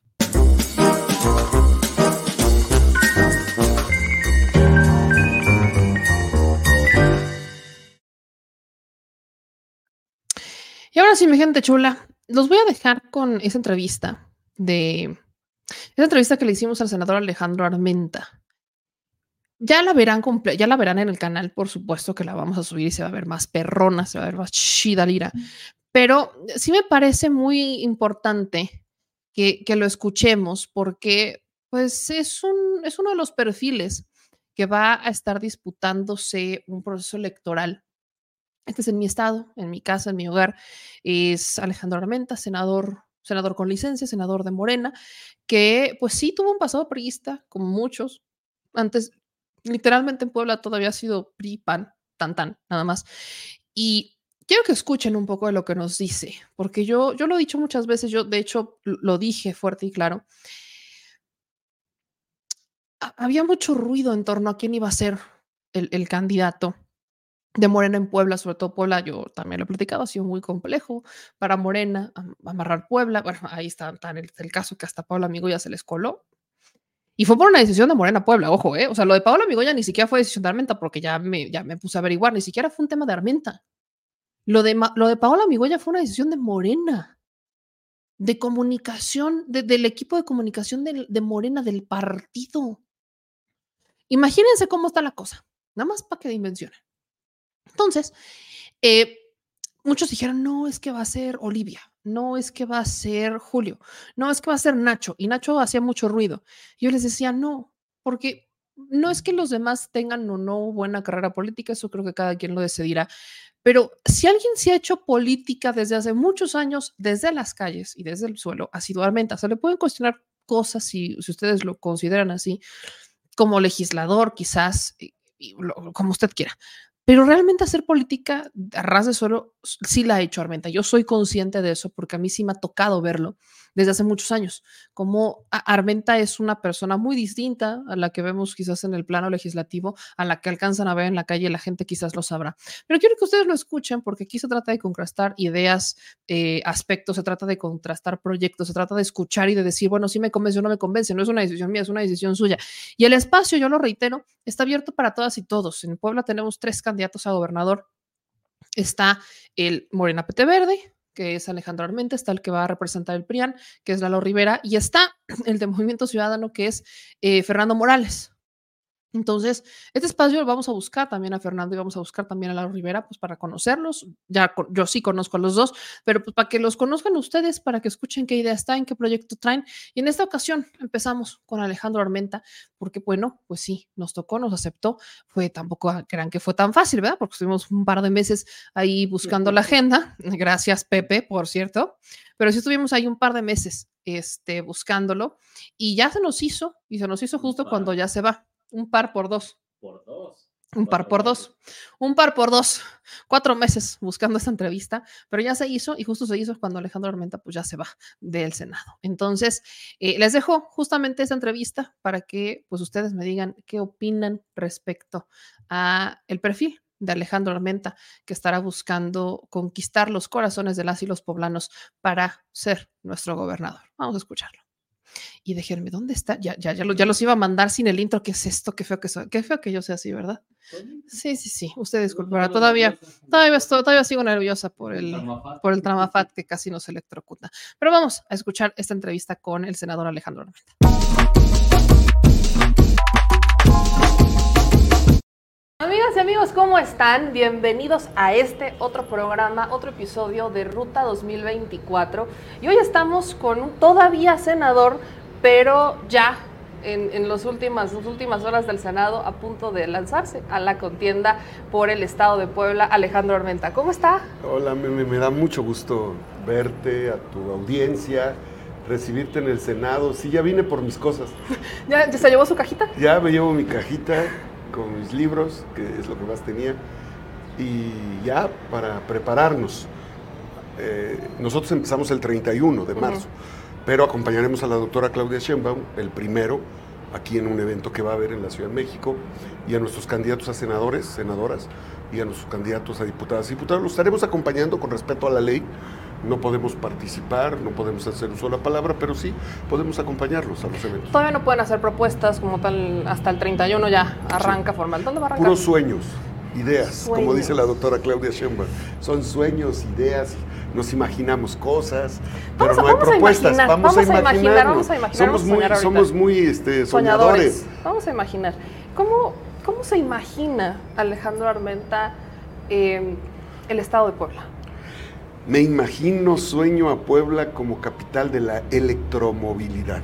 Le apostamos a eso. Su sí, la tecnología. Tengo muy claro que las principales potencias del mundo, los estados y entidades, se han desarrollado por tener modelos inclusivos de desarrollo.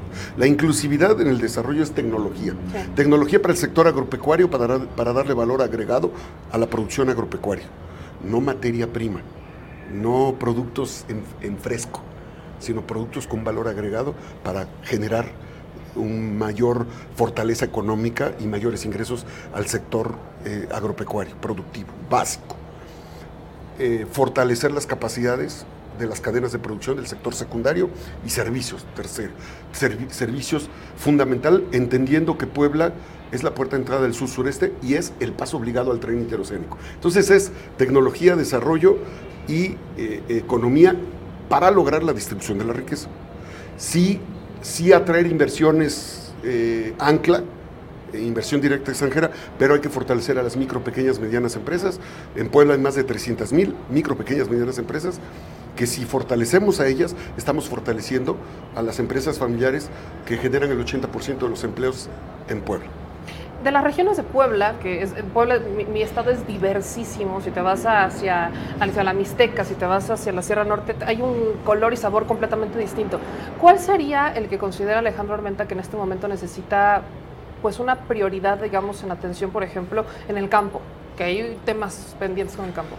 Mira, sueño, me imagino, me ilusiona poder conectar la Mixteca. Conozco los 207 municipios, nací en Izúcar de Matamoros. Esta zona agavera que está creciendo, que se está desarrollando. Que ya está la ruta hasta el Mezcal, se, Sí, se armó sí, la ruta del Mezcal. Bueno, la carretera a doble carril llega hasta Las Palomas, adelante de eh, Izúcar de Matamoros. Tenemos que llegar a Catlán, tenemos que subir a Izcaquistla, tenemos que llegar a Tepeojum, a, a Izcaquistla, y luego nos tenemos que subir a La Colorada. Una U comunicacional con toda la Mixteca para conectarnos con la otra Mixteca que es de Tehuacán y con la, eh, la carretera que tenemos que soñar doble carril de Tecamachalco hasta Tehuacán, que es la ruta también del tren interoceánico. Sí. Luego, la otra ruta que soñamos, que tenemos que conectar, y que tiene que ver con pueblos mágicos, pero también tiene que ver con población indígena, cuyo rostro es pobreza, marginación y vulnerabilidad, aislamiento, exclusión. Las dos sierras, la sierra nororiental con la sierra eh, norte. La sierra nororiental con la sierra norte tienes que pasar por el Espinazo del Diablo. Esa carretera yo la conocí cuando era vereda, porque tengo 30 años caminando Puebla. La conocí como vereda y la conocí como carretera. Ahorita está destrozada. Hay que hacer, hay que hacer ese- esa conexión. Si tú conectas por este lado a lo que es Ixtepec, eh, lo que es el Peñón de Jonotla, lo que es Zapotitlán, lo que es, em, digamos, la zona de Tlatlauqui, Teciutlán, Zacapuastla, Cuetzalan, con Tetela de Ocampo, con Chignahuapan, con Zacatlán, estás conectando el norte, no solo las- la Sierra Nororiental, el norte, con Puebla, que es la franja. La franja de desarrollo es desde Santa Rita, Tlahuapan, en el Ixtapopo, hasta Esperanza, Ciudad Cerdán, en eh, la falda del Citlaltépetl. Entonces, esta es la franja de desarrollo. Entonces, y es donde va a estar el tren, eh, el tren que ha ofrecido la doctora Claudia Sheinbaum, que ya planteó el presidente, Ciudad de México, Puebla, Veracruz, No, bueno, que conecta al tren interoceánico. Pero entonces, debes, soñamos conectar a la Sierra Norte, al norte del estado, con la nororiental, con esta franja y el sur, con un sentido inclusivo de desarrollo, valor agregado. En- hay vocaciones, vocación citrícola en la Sierra Nororiental, vocación cafetalera, ¿no? También por allá. Sí, eh, eh, vocación agropecuaria, la vocación eh, de hortalizas, por ejemplo, de la zona de, de Tepeaca, eh, eh, Quecholac, Quecholac, Palmar, zona, sí. Catzingo, con la zona de frutícola, la zona de, de, de Altican, de Huejotzingo, ¿no? Entonces, son zonas, la zona Gavera del sur, la zona de, de la sábila, la sábila se la están llevando en contenedores esos de petróleo, de petróleo, pero de plástico, se están llevando la sábila a Estados Unidos. ¿Para qué? Para, Nos la regresan en cremas, o sea, para hacer la cadena de producción. nos la regresan en maquillaje. Nos la regresan mascarillas. O sea, en Puebla perfectamente podríamos hacerlo si se... Eh, lo nosotros podríamos venderle las mascarillas, o los aceites, los maquillajes, los, eh, los medicamentos, los, las proteínas, los eh, eh, in- insumos alimenticios, los podríamos hacer. Por eso sueño con los agroparques en cada región. Que eso- es, un tema muy, es un tema muy fuerte. Puebla en, el- en materia del campo es muy fuerte y tiene ese rezago y veo que sueña con un Puebla donde se aproveche el sector eh, agrícola con el sector también tecnológico. Hay otro que me interesaba mucho preguntarle, el tema del litio. Yo, yo no sabía que en Puebla teníamos litio. Me enteré por, por usted, porque tenemos litio en Puebla. ¿Qué tan importante es el litio en Puebla? Litio, grafito, tierras raras, raras, minerales estratégicos. Tenemos en el valle de la tecnología y de la, y la inclusividad, fíjate, valle de la tecnología. ¿Cuál es el valle de la tecnología? En Puebla, donde pensamos que se va a desarrollar la capital de la, de la, de la electromovilidad. El valle de Puebla está ubicado entre las montañas más grandes de México, entre el Ixtapopo, entre la Malinzi y entre el Citlaltépetl o Pico de Puebla y la Sierra Negra, que es donde está el telescopio milimétrico. Esta cordillera imaginaria contiene regiones con vestigios antropológicos desde el Choloyán hasta Cantona, pasando por la ruta de los conventos y los grandes corredores agropecuarios. Y tiene como base la Mixteca. Y tiene como base lo que tiene que significar el rescate de los, de los sistemas de riego de Atlisco y de Tecamachalco, que son las aguas que tenemos que aprovechar, aguas abajo de la presa de Valsequillo. Es todo un contexto. Sueño con un plan hídrico de recuperación del agua Híjole. desde las casas. La orografía de Puebla nos permite entender que hay precipitaciones pluviales que hoy se convierten en ríos, en torrentes cuando llueve y que esos ríos se pierden, se contaminan y llegan al océano. Esos torrentes, en la distribución orográfica que tenemos en Puebla, podemos detenerlas con presas, represas, bordos en el territorio poblano, donde podemos hacer acumulación de agua, tanto para, los, para recuperar los mantos freáticos como para eh, hacer uso eficiente del agua a zonas que hoy son de temporal. Todo eso tiene que ser parte de un sueño hídrico. Es que está, es- está, está cañón porque yo, yo recuerdo hace mucho que fui a... estuve en, la- en el lago del Sequillo, pero el otro lado donde está eh, este municipio, creo que es Sa- San Juan del Río o algo así, no, no recuerdo, es una colonia muy particular. Y la gente decía, es que, por ejemplo, Valsequillo, la laguna de Valsequillo, si la limpiaran, si la apostáramos, porque es un proceso complejo y demás, perfectamente podría ser un Valle de Bravo. Y ahí hay un programa que tiene años que intentaron, pero como que no hay una voluntad. Está, por ejemplo, en Tepeojuma, hay agüehuetes. El agüehuete es un árbol que necesita muchísima agua.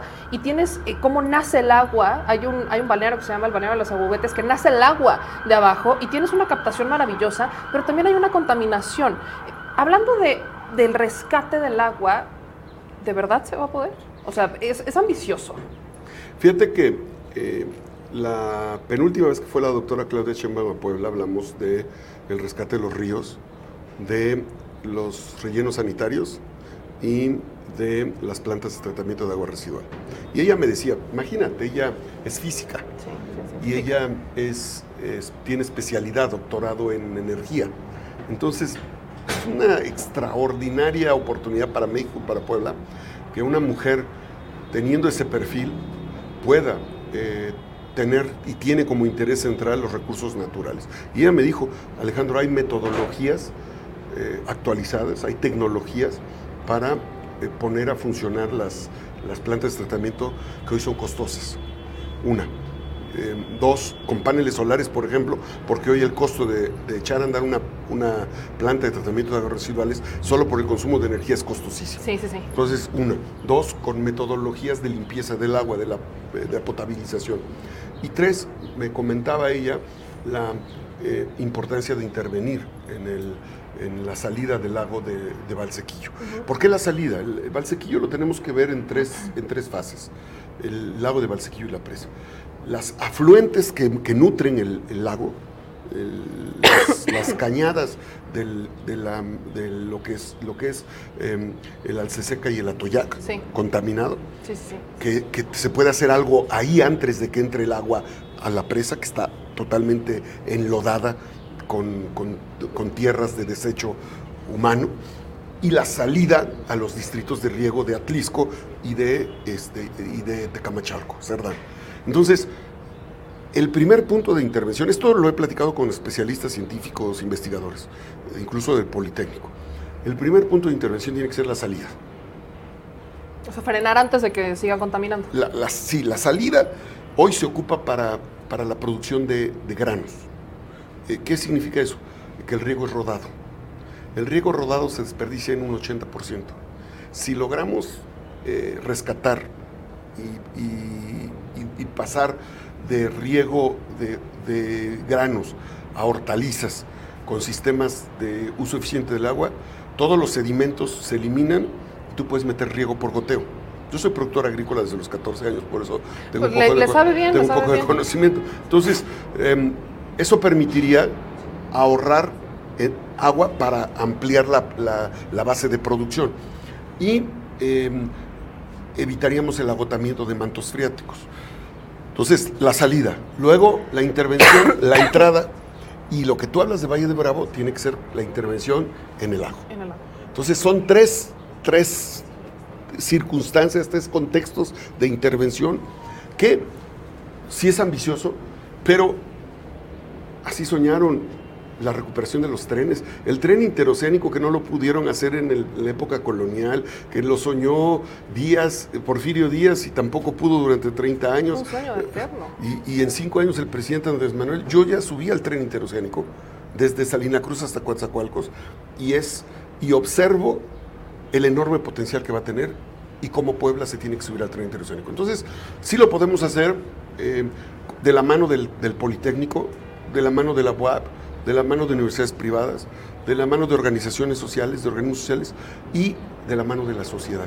La sociedad es, un afluente de capacidades. Vamos a rescatar los 217 municipios maravillosos. Solo tenemos 12 pueblos mágicos, pero tenemos 207 municipios Y hay maravillosos. una cantidad de recursos, hay una cantidad de, de- de rutas ahorita que se, se hacen muy virales en redes sociales, ¿no? De las, las cascadas, las del aguacate, ¿no? Que la ruta de las cascadas. pero es- sin infraestructura básica, seguridad, baño, interconectividad, que tú llegues y no se te pierda la señal. Sí, ¿no?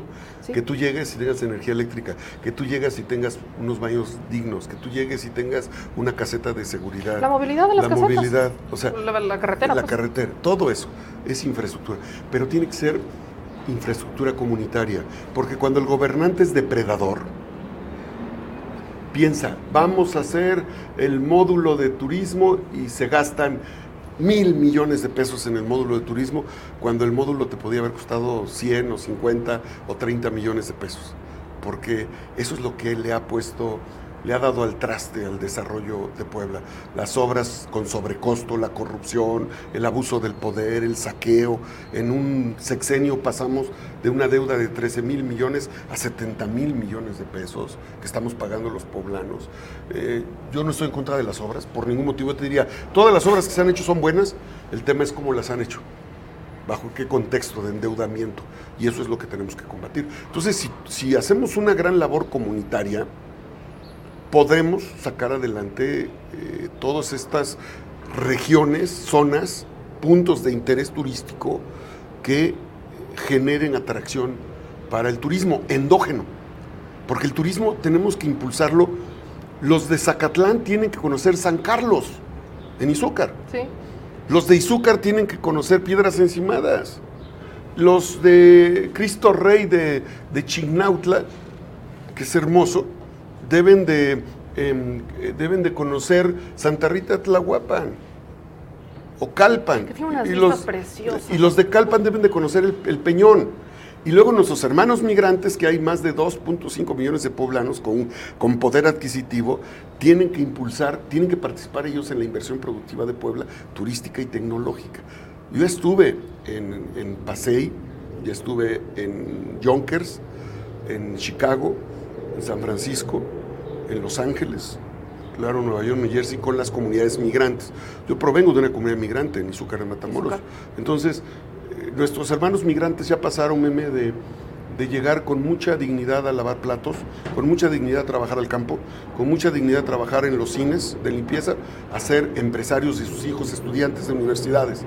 Y ellos cuentan con capital económico. Y lo quieren invertir, que es algo lo que yo, en Puebla. yo los, usted sabe que aquí tenemos una comunidad migrante Sí. que nos sigue muchísimo, a mis paisanos de Puebla York, que les mando siempre un abrazo, y a los, a los de Los Ángeles, que siempre ahí están al pie del cañón, pero nos decían, es que yo quiero invertir, o sea, yo, yo estoy en esa oportunidad, o sea, mando mis remesas y, y demás, pero quiero invertir en la construcción de mi municipio, de mi estado, ¿cómo le puedo hacer? Hay maneras, se va, se, se sueña con una posibilidad de que los paisanos participen activamente en esto. Sí, y tenemos que orientar en actividades productivas. Eh, soñamos con que esos mil ciento se- ese billón 170 mil millones de pesos que llegó el año pasado de remesas, no solamente sea, digo, claro, para la manutención, para la educación, para la casa, para la, la persona, pero para sus hermanos paisanos migrantes. Nuestro reconocimiento, nuestro res- nuestro respeto, nuestra admiración, nuestra gratitud. Nosotros soñamos con recuperar el peso a peso, recuperar el programa que permita que inviertas, pero no tienes por qué invertir en la, en, en la pavimentación de una calle, porque eso le toca a los gobiernos. No tienes por qué invertir en la electrificación, eso le toca a los gobiernos. No tienes por qué invertir en el drenaje, eso le toca a los gobiernos. Lo que queremos es que ese peso sobre peso se convierta en un programa productivo para industrializar la pitahaya, para industrializar la- el agave, Esto de la sábila. lo de la sábila, para que podamos hacer eh, cadena de, de valor de todos los derivados del mezcal, del, del tequila o de la, perdón, del agave, del, del maguey, para que podamos aprovechar, deshidratar, por ejemplo, el, eh, la pitahaya o la pitaya o el choconostle, para que podamos aprovechar los pepinos, el cacahuate. Ese debe ser O sea, que además se genera empleo. Sí, y que ellos sean los empresarios, eh, que ellos establezcan. Al ir a Estados Unidos a ver a mis paisanos, hay tiendas. Ellos tienen centros comerciales donde se surten de alimentos poblanos. ¿Y ellos importan. también? Si ellos se establecieran en Puebla, por eso vamos a, a- a- soñamos con los agroparques, donde le demos valor agregado, donde inviertan nuestros hermanos migrantes y donde ellos puedan participar en darle el valor agregado al producto y si una, un higo de Izúcar o de, o de Atlisco te dura en anaquel 8, 10 días en fresco, tú puedes procesarlo, lo puedes deshidratar, lo puedes empacar al vacío, lo puedes procesar en, en- gel o en, o en, este, en mermelada o en jugo y va a tener una, una vida útil sin conservadores de 6 a 8 meses. Imagínate lo que eso representaría para nuestros hermanos productores y la mano migrante ahí con ellos, ganando, que su inversión no se pierda, no se consuma, sino que genere. Y eso implicaría ingresos para ellos, para sus familias. Y eso implicaría reactivación económica para quienes buscan el sueño americano. El sueño americano tiene que ser el sueño poblano en Puebla. Y que puedan ir a ver a sus familiares porque van de visita, o porque quieren ir a estudiar, o porque quieren tener una experiencia, pero no porque tienen hambre, no porque hay injusticia, no porque es su última oportunidad, no porque van a exponer o arriesgar como lo hizo mi tío, mi tío Luis, que fue el más grande de mis hermanos, de los hermanos de mi papá, que vivió 40 años encerrado en una vivienda en, Nueva York. Así es que eh, ese es el sueño que tenemos y se puede hacer. Estoy convencido de que se puede hacer y todo el respaldo a nuestros hermanos migrantes, a los empresarios, a las cámaras de comercio de Yonkers, a la Cámara de Comercio de Nueva York, a la Cámara de Comercio de Chicago, a la Cámara de Comercio de, Los Ángeles, a la Cámara de Comercio de Houston, a la Cámara de Comercio de Las Vegas, de Washington, a todos ellos. Ya los con- ya los- ya están los ya con- los conoce, ya están organizados, ellos. sí, ya están organizados. Otra de las cosas hablando de los migrantes y que ya entramos a otro tema es el, el asunto de la seguridad. Hay muchos eh, migrantes empresarios que se le- ya se les considera más binacionales que pueden venir y, y regresar, pero que ellos eh, se preocupan por la seguridad en las carreteras, por la seguridad en el transporte, por la seguridad al momento de mover productos.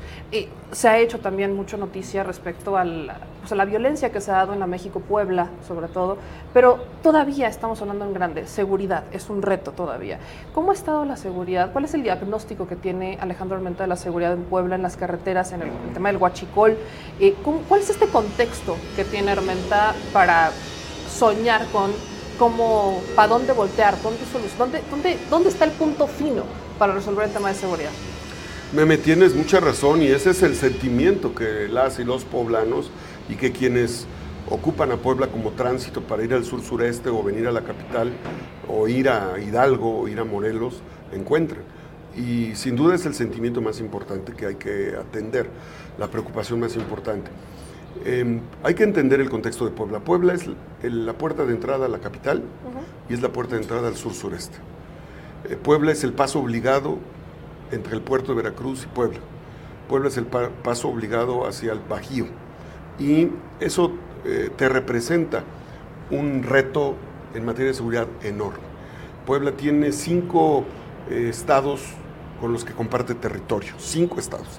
Y eso implica también complejidades. Hay que organizarnos los cinco estados. Soñamos con una organización eh, que nos permita tener capacidades en materia de investigación, de tecnología, de, eh, en materia de coordinación, para que quienes cometen actos delictivos en Morelos y llegan a Puebla tengan la posibilidad, policías poblanos y de Morelos, de combatirlos, atenderlos conjuntamente. Y lo mismo Tlaxcala, y lo mismo Edomex, y lo mismo Edo- Estado de Hidalgo, y lo mismo Veracruz, y lo mismo Oaxaca, y lo mismo eh, Guerrero. O sea, todas las, los cinco estados, eh, la Ciudad de México, eh, necesitamos tener esa coordinación. Segundo, em, hay que entender que la Guardia Nacional tiene una función, y la Guardia Nacional tiene una función con respecto a los delitos del fuero federal, y han hecho un avance, un trabajo muy importante. Puebla eh, tiene que atender los delitos del, fuero común, y los municipios tienen que atender la prevención, y tienen que atender eh, la policía preventiva. Yo veo a los municipios muy eh, ajenos al tema de seguridad. Como que para ellos, ah, pues la Guardia Nacional que se hagan cargo. Pues eso pa- Eh, pasa de hecho a nivel, a nivel nacional, como que el, el municipio no invierte en seguridad, se lo avienta al Estado, el Estado dice no, pues es, gobierno, es la Guardia Nacional. Sí, y eso implica una irresponsabilidad porque hay municipios que son metropolitanos, hay municipios que tienen poder económico para poder atender en la parte de que les corresponde los asuntos de seguridad. Entonces necesitamos una mayor coordinación entre los tres órdenes de gobierno y mayor re- corresponsabilidad. Y también necesitamos eh, que los tres poderes participen. El Poder Judicial juega un papel muy importante. La, la puerta giratoria no puede seguir siendo una, una eh, válvula de escape para los delincuentes y un esquema de represión para los ciudadanos que denuncian. Cuando un juez federal o estatal eh, libera a un delincuente que fue señalado, lo primero que hace el delincuente es ir a buscar venganza con las personas que lo, que lo señalaron. Entonces es un tema complicado, delicado, que, que hay que atender. Eh, entonces los poderes, la sociedad, el tema de seguridad no se puede atender sin la sociedad organizada, empresarios. Los empresarios deben de jugar un papel muy importante y quieren participar. Yo he dialogado con muchos de ellos y quieren ser parte de las mesas de trabajo donde incluso puedan invertir eh, para eh, contribuir en la articulación de la estrategia de inteligencia.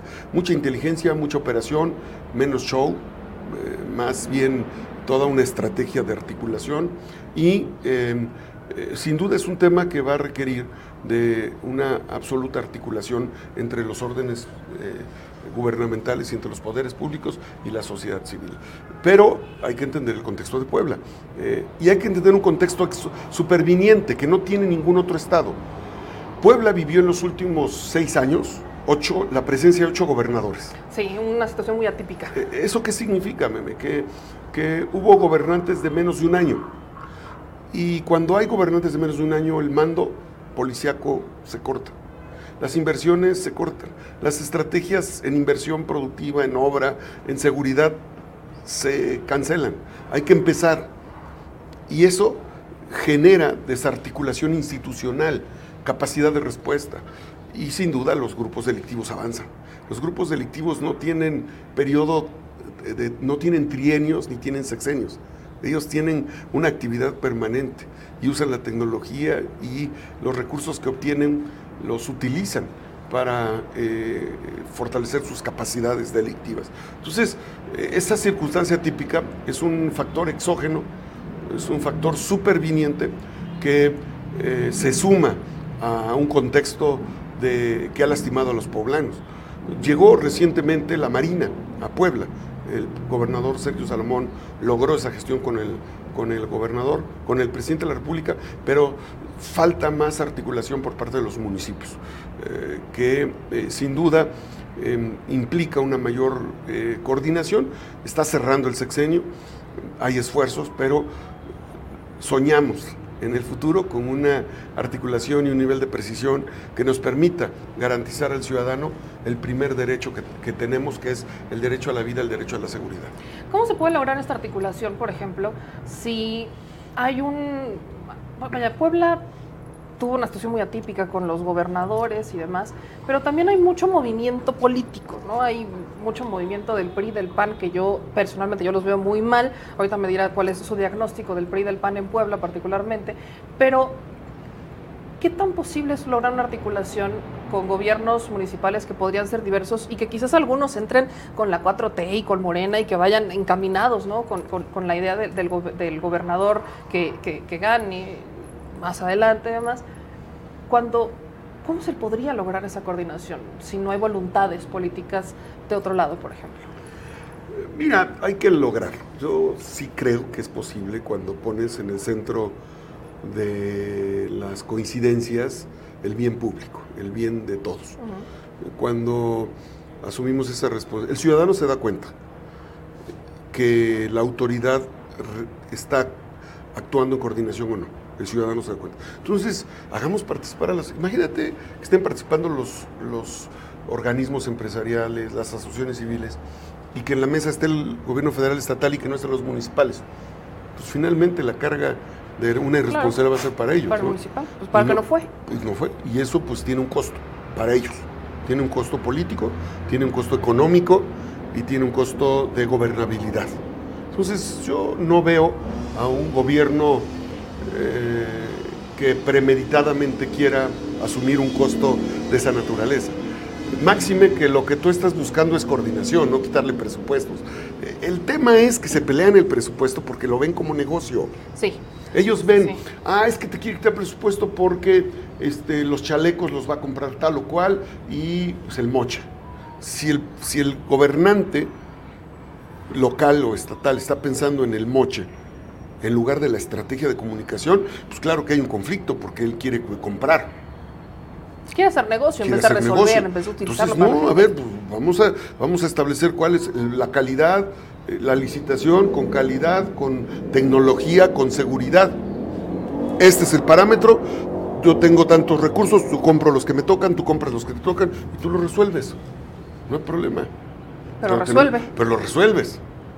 Pero eh, eh, no tenemos que poner en el centro de, las, de la confrontación, eh, por ningún motivo, en la posibilidad de que sea un sentido de negocio. Es increíble que, que el gobernante, cuando está en campaña, el candidato, los candidatos, las, los candidatos, cuando estamos en campaña, hablamos de Se hablan maravillas, muy honestidad, bonito, valores y todo. queremos, amamos, ¿no? Eh, somos honestos y ya en el ejercicio público, al momento de ver una licitación, una obra, estamos pensando qué tanto podemos exprimir la obra o qué tanto pueden exprimir la obra diezmo, para obtener, el pues, ojalá ya ni diezmo es, ya este, al 20, ¿no? los vuelven socios. Ah, sí, sí, sí, se Los privatiza vuelven- básicamente. Sí, se privatiza la obra, ¿no?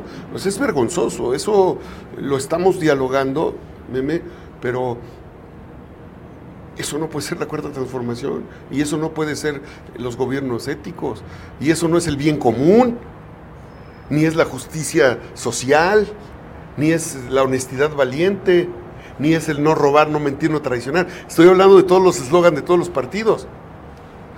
En Puebla nos han, vaya, a los poblanos a nivel nacional nos han, tenemos apodos y nos han estigmatizado un poco como sociedad. Creo que más eh, por, por quizás la capital como hay, hay ciertos sectores de la sociedad.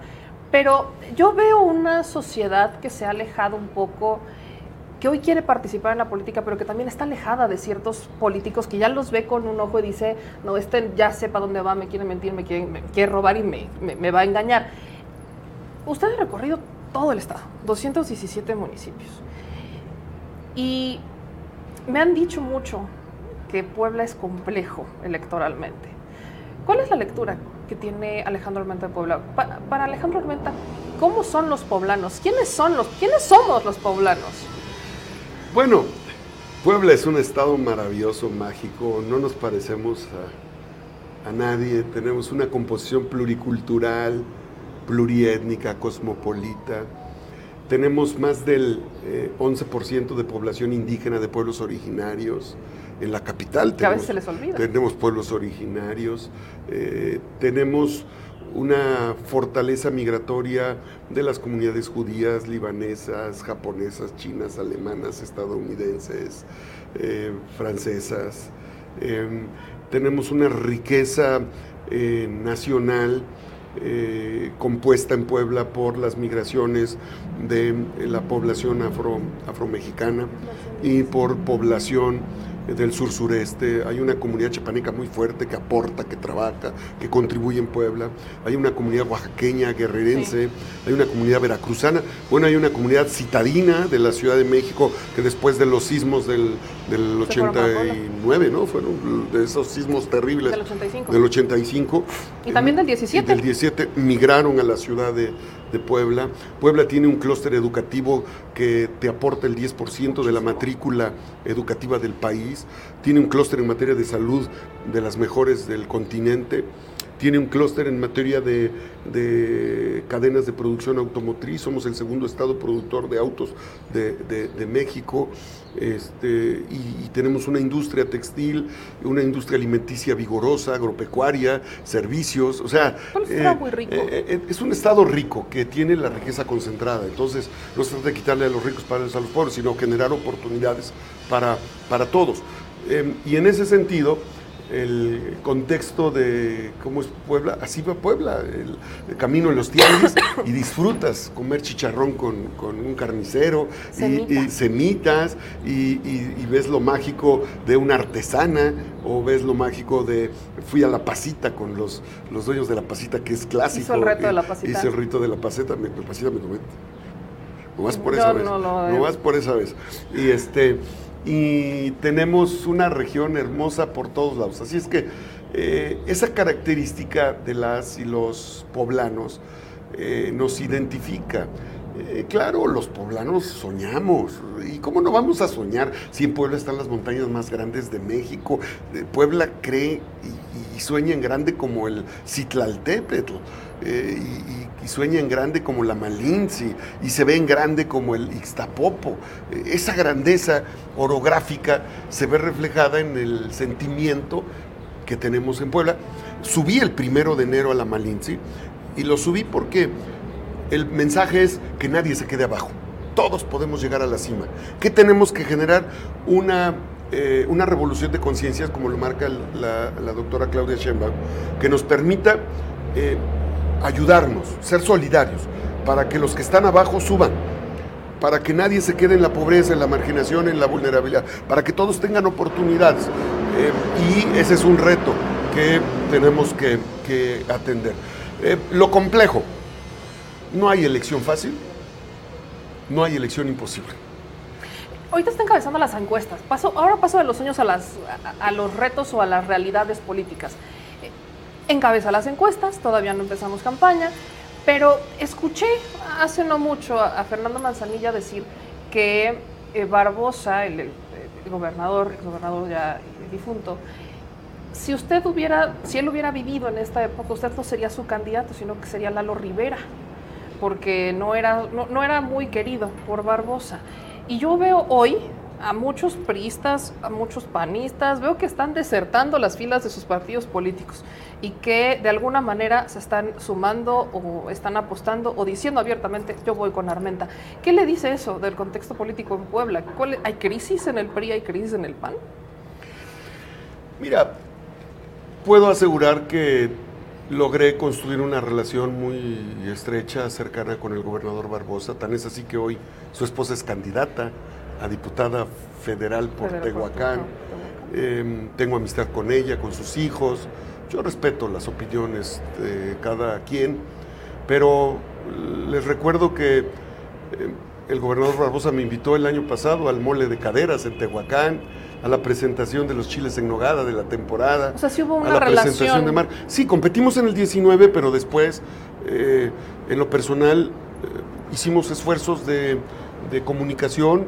Yo hice mi parte, era mi obligación hacerlo con mayor énfasis, y él fue generoso en aceptarme. Entonces yo terminé con una relación extraordinaria con el gobernador y con su equipo. Julio Huerta es mi amigo.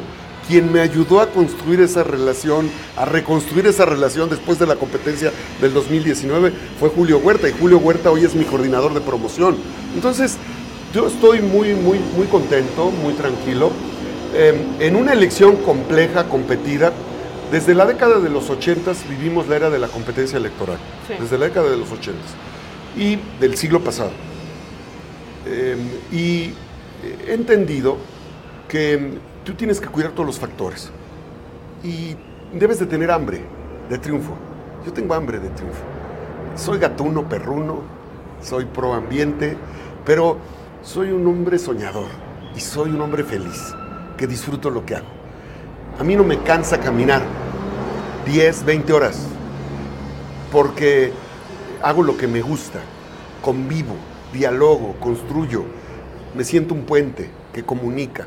Entonces, eh, toda mi vida eh, que he dedicado esos 30 años al servicio público, a la vida pública, procurando resultados, he disfrutado. Entonces, em, esta labor que viene eh, con las encuestas que pueden ser un reflejo demoscópico favorable, aunque sea muy favorable, yo me imagino que voy 10 puntos abajo. O sea, no se confía. No, pero ni un segundo, ni un segundo, meme. Yo me imagino que voy 10 puntos abajo creciendo y que estoy en los 100 metros. Como soy deportista, me gustan los deportes de contacto, me subo al tatami y hago deporte. Hoy subí, estuve hora y media en bicicleta, aquí, en bicicleta, patino, patineta, bicicleta, caballo, burro, mula, este, toro no, porque no vaya a No, darme no, un regazo, sí, no. pero me, me encanta este, todos los deportes, tenis de mesa, voleibol, básquetbol, fútbol, natación. Mi papá era un deportista, fue un deportista en la zona de Izúcar, jugaba voleibol, béisbol, fútbol, tenis de mesa, él me enseñó ajedrez, nunca fumó, mi padre yo no fumo, ¿eh? Entonces también podemos soñar con un Puebla deportivo. Un pueblo, deporte, cultura y arte son la base para el desarrollo y para la seguridad en Puebla. Le vamos a arrancar de los grupos delictivos a los jóvenes con arte. Les vamos a dar pinceles, les vamos a dar eh, guitarras, les vamos a dar eh, bajos, les vamos a dar este, guantes para que hagan box, les vamos a dar eh, bicicletas para que hagan este, ciclismo. Ese es arte, cultura, deporte. Me voy a desviar tantito de lo que le estaba preguntando porque hay un tema todavía pendiente que relacionado con seguridad, que es el penal de San Miguel. Híjole, eh, se ha demostrado como los grupos eh, criminales que están ahí detenidos, pues básicamente viven en un limbo, es como una suite casi casi para ellos, entran y salen. Hubo un tema hace un par de años con un, menor, un bebé, que encuentran ahí lamentabilísimo el, el- el tema. Y ¿Se puede soñar con un cambio en el sistema penitenciario, al menos en lo que le toca al Estado en el penal de San Miguel, para que se pueda hablar de una reinserción social, que se pueda hablar también de que ya no sean los nichos el centro eh, de operativo de ciertos criminales que ahí están? Hay que hacerlo. La readaptación social es fundamental. En materia de seguridad hay etapas. La preventiva, la preventiva tiene que ver con educación, salud, seguridad, Deporte, arte, eh, ciencias. Y hay que hacerlo. La, esa es la preventiva. La disuasiva es la que tiene que ver con acciones de inteligencia. Y la de reacción es la de combate. Entonces, en ese sentido, hay que ser estrictamente inteligentes en el proceso. Eh, conozco el tema, el fenómeno de seguridad desde el municipio. Fui presidente municipal a los 21 años. Entonces, he caminado todas las esferas del poder. Presidente municipal, secretario, director del DIF, secretario de Desarrollo Social, diputado local, diputado federal, eh, director de RENAPO, Registro Nacional de Población. O sea, entiendo el contexto del sistema para eh, que la administración sea eficiente. Entonces, el tema de seguridad es fundamental y hay cosas que no hay que decir, hay que hacer. Hay que hacer. Para atender la seguridad. Entonces, eh, va a ser muy importante para nosotros tener muy clara la ruta. Eh, no hay tiempo que perder. Estamos a 94 días de la elección. Y después de la elección vamos a estar a 1150, 2150 días del 2010, del 2030. Cada día va a contar para ir más rápido que Nuevo León, para alcanzarlos, para ir más rápido que Domex, para ir más rápido que Hidalgo, para ir más rápido que Jalisco. Y lo podemos hacer. Ahorita que me decía el del DIF, que no quiero que se me vaya esto, yo sé que tenemos un tiempo eh, limitado porque ya, ya se va, ya se agarró su cajita, ya se va. Ya estoy con mis tiliches. Aquí casi, casi están los tiliches aquí. Pero eh, me hablaba del DIF y yo, acá tengo este libro, se acordará muy bien, que eh, es- platicamos mucho sobre la pandemia de los endulcorantes, el papel de las mujeres. Tú fuiste la madrina. Pues platicamos mucho del tema y, y yo lo veo hablar del campo y lo veo hablar de, la- de- de una renovación, de, una, de un reflorecimiento de Puebla desde- en todas la- las vertientes. Pero en el tema del DIF, yo veo, yo no- Puebla es uno, pero básicamente todos los estados a veces el DIF se ha convertido como en, en- en un nicho de café que parece más como para hacer beneficencia que para hacer un trabajo con las familias. Eh, hay violencia intrafamiliar, Sí. es muy grave en Puebla y lamentablemente también han crecido los feminicidios eh, en el estado, eh, la violencia y pues también hay un tema muy pendiente desde las instituciones como es el DIF para proteger, para prevenir, para trabajar. Ahí también hay sueños. Sin duda. El- el- hay una parte, hay un segmento de vulnerabilidad. Pero eh, precisamente el día lunes hablé de la inclusión laboral y de la lucha contra la vulnerabilidad y el acercamiento y el apoyo a, los- a las personas con discapacidad. Eh, mira, si seguimos con la lógica de comprar aparatos ortopédicos, de comprar este, auditivos de comprar este, operaciones y solo es el negocio entre el funcionario y el empresario, no vamos a resolver el problema. Tenemos que desarrollar nuestra tecnología.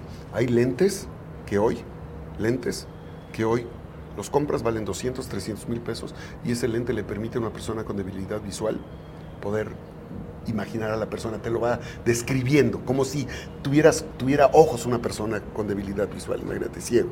Entonces, pero hay que desarrollarlo con el Politécnico, para que en lugar de comprar un lente, le puedas, puedas darle 10 mil lentes a personas que tienen ese problema. Hay que desarrollar, hay que romper el paradigma de la compra. Lo mismo, eh, paneles solares.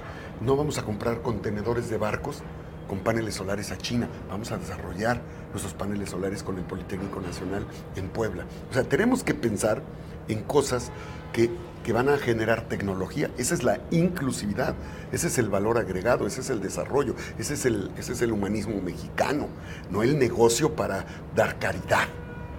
No es caridad. Es que una caridad, La caridad es una voluntad. Y entonces, el que da caridad hace negocio con la caridad.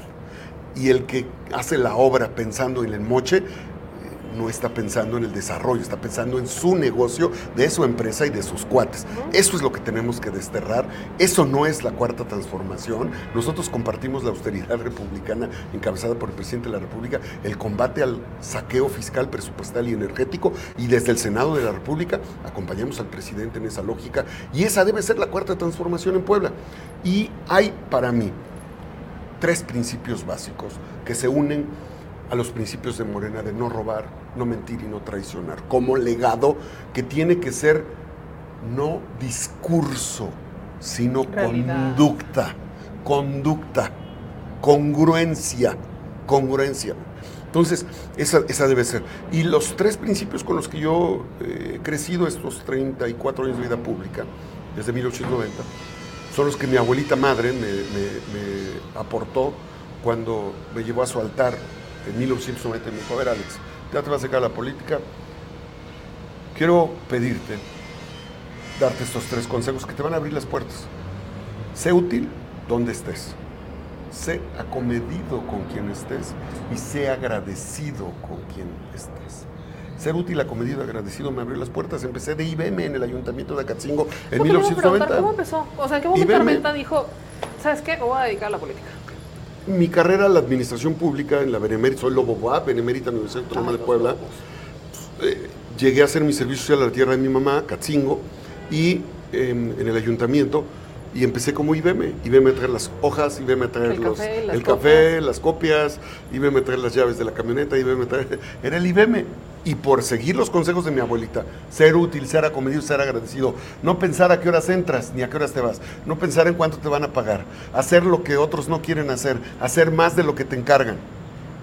Eso me abrió las puertas y me permitió, dos años después, por plebiscito, plebiscito, formados en filas, democráticamente, ser candidato plebiscitario a la presidencia municipal teniendo 21 años. Entonces, todos los cargos los que, que he tenido han sido por elección directa, porque donde estoy, esos consejos de mi madre, abuelita, cholita, los llevo en mi mente y los aplico.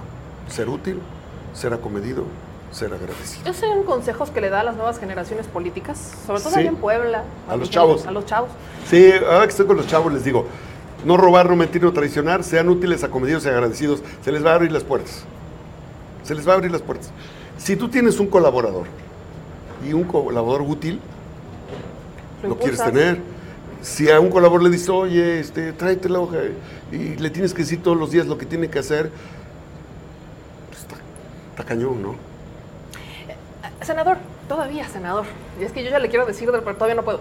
Senador, Voy a ser senador con licencia, Senador pero con licencia. seguiré siendo senador hasta el último, Hasta el último día, hasta hasta, el que el de- día, hasta el día de la elección. de la elección. No, ya veremos.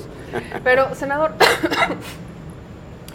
eh, usted eh, tiene una larga trayectoria en la política, más de 30 años que ha recorrido, ha caminado. Yo recuerdo que yo lo conocí cuando era candidato a diputado en el 2015, si no estoy mal, 2014 2015, lo conocí en un evento ahí en Tepeaca, me acuerdo perfecto. Y yo veía cómo la gente se le acercaba, yo veía ese contacto que he tenido con la gente. Eso sí, yo lo puedo decir que siempre ha sido como es en este momento. No hay un cambio en Alejandro Armenta. Pero hay, veo que hay muchos cuestionamientos. Le dicen, es que Alejandro Armenta estuvo en el PRI. Y yo decía, bueno, es que en Puebla solo había PRI PAN, no tenías como muchas opciones.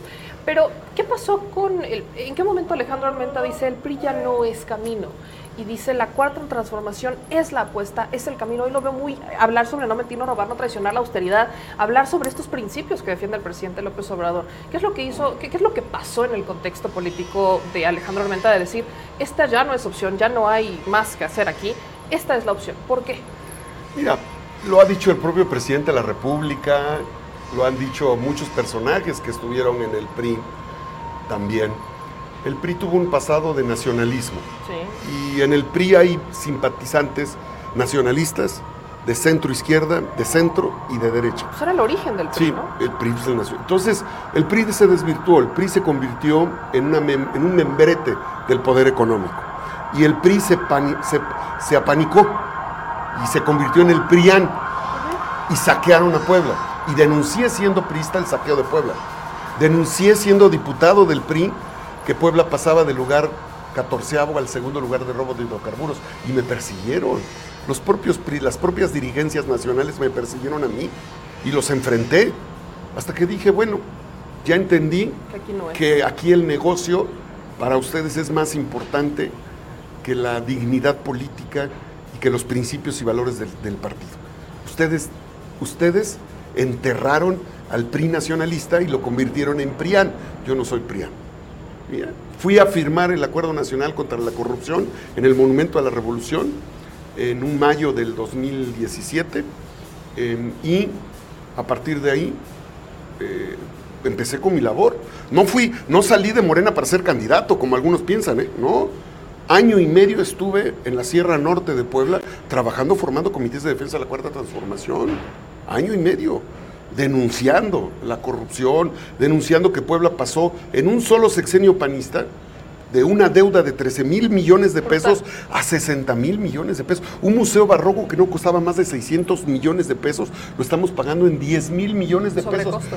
Amigas y amigos de Puebla, entiendan eso. Un museo barroco que costaba 600 millones de pesos, los panistas lo hicieron en 10 mil millones de pesos que estamos pagando. Yo no estoy en contra del museo barroco ni de la obra, estoy en contra del saqueo, de que hayan hecho una obra con sobrecosto y que la estés pagando tú y que eso signifique que en lugar de hacer obras, en lugar de generar desarrollo, en lugar de tener más patrullas, tengamos que estarle pagando a empresas por un sobrecosto de un museo de 10 mil millones de pesos. Se llama saqueo. Eso es traición a la patria. Senador, rumbo a, esta, este proceso hay investigaciones abiertas por estos saqueos, por estas megadeudas, hay un, hay un debate muy político. Eh, ¿El senador va a meter mano por las administraciones pasadas o va a dejar que los procesos sigan en curso? ¿Va a denunciar si encuentra algo en, la administración, si es que llega a ganar y demás? Eh, ¿Cuál es el rol de Alejandro Armenta? Porque también es muy cuestionado esto. Eh, hay una política de puertas abiertas, una política de unidad, hay personajes que estaban en otros partidos políticos que hoy están entrando, hay personajes muy cuestionables como fue este caso que, que yo agradezco que escucharan a, a, los ciudadanos, al pueblo, el caso de, de, de Paola Migoya, pero ¿cuál es el rol? A lo que quiero llegar es unidad y apertura de puertas, ¿hasta dónde? ¿Cuáles son los límites de Alejandro Armenta? ¿Cuál es este de hasta aquí llegamos? Eh, si tú traicionas, hoy es bienvenido, adelante, súmate. Pero si tú traicionas y tú robas, ¿qué va a hacer Alejandro Armenta? Eh, qué bueno que me preguntas, Meme, porque no hay extravío ideológico. Somos 4T, somos Morena, eh, tenemos como propósito eh, acompañar a la doctora Claudia Sheinbaum en la segunda etapa de la cuarta transformación. Tenemos que ir profundizando en la separación del poder económico del, con el poder político para que servirle a todos. Eh, tenemos muy clara la orientación hacia el desarrollo, teniendo como eje primero los pobres, pero también a los micro, pequeños y medianos empresarios que son los que generan empleos. Y bajo esa lógica, es muy importante comentarle a tu audiencia que las y los que están dispuestos a apoyar la cuarta transformación bajo esa lógica son bienvenidos. No es bienvenido para que traigan las corruptelas, los vicios o las lógicas del viejo régimen. No es viable para nosotros, no será aceptable, no es cero tolerancia a cualquier acto de transmutación del viejo régimen en la cuarta transformación, no lo vamos a permitir.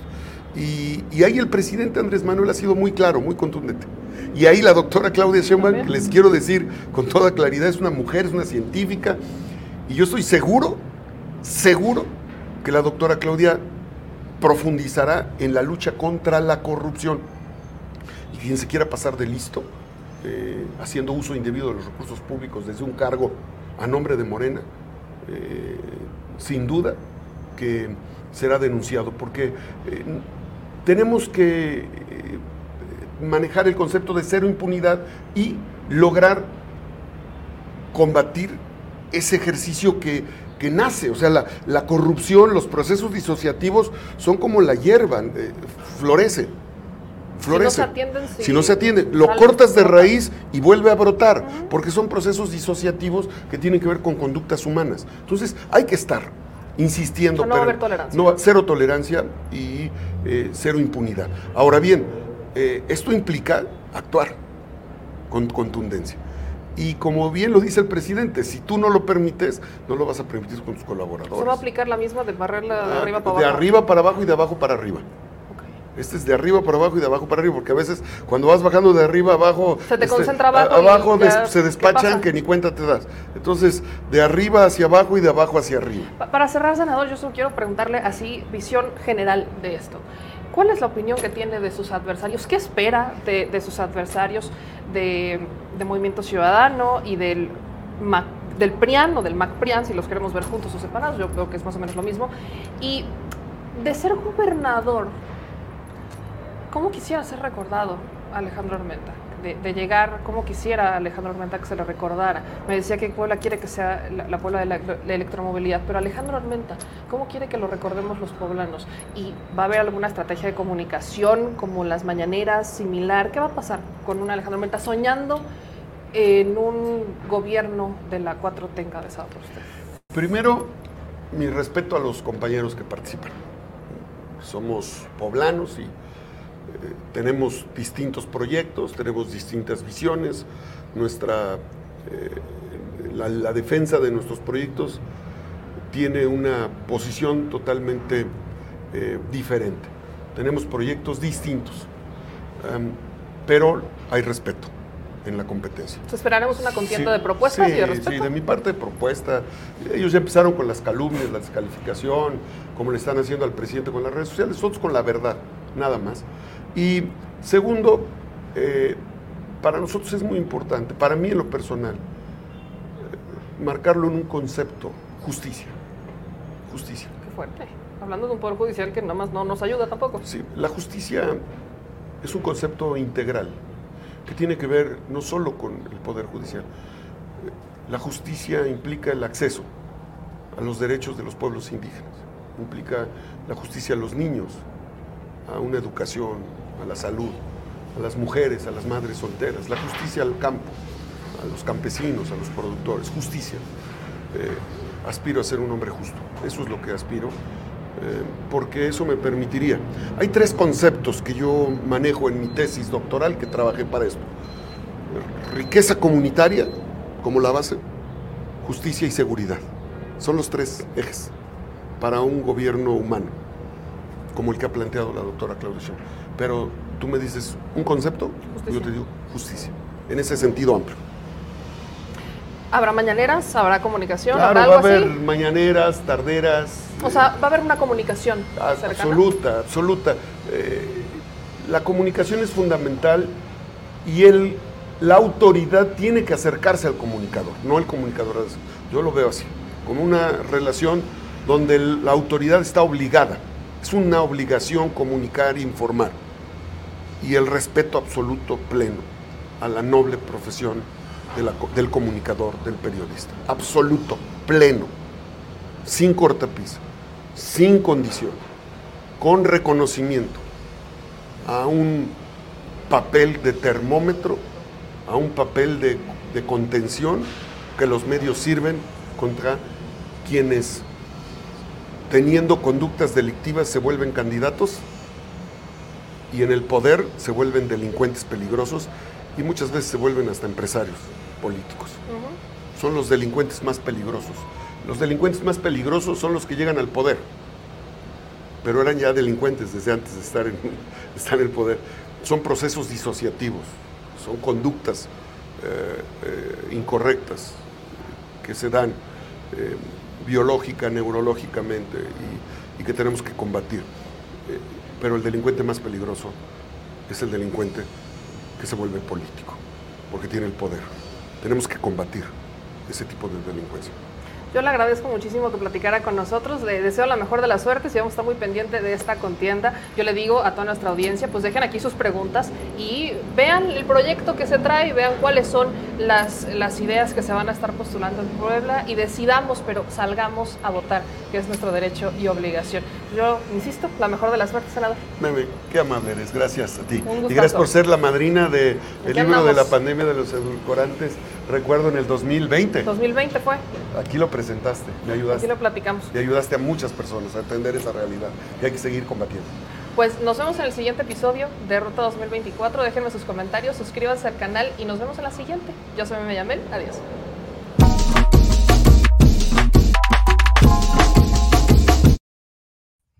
Ya regresamos, mi gente chula. ¿Qué- Señor productor, que me pones el logo, que escucho el rebote, que qué pasó.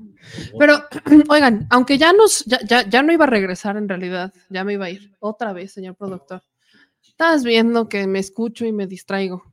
Mira, mira, mira, mira. Pero- Mira, mira. Pero sí, sí regresamos porque ya es primero de marzo. Ya es primero de marzo y oficialmente la guerra ha iniciado. Chon, chon, chon. ¿Dónde está? ¿Por qué nunca estoy? ¿Por por qué no estamos preparados con mis efectos especiales? Déjame regresar. Ya es primero de marzo y la guerra ha iniciado. Exactamente. Formalmente iniciamos el periodo de campaña nacional. Ojo, todavía falta un mes para las estatales, pero bueno, ya básicamente estamos encarrerados. Entonces, inician formalmente las campañas este primero de marzo y como se advirtió, el equipo de campaña de Xochil Gálvez ya inició campaña. ¿Dónde iniciaron? En Fresnillo. ¿Cómo iniciaron?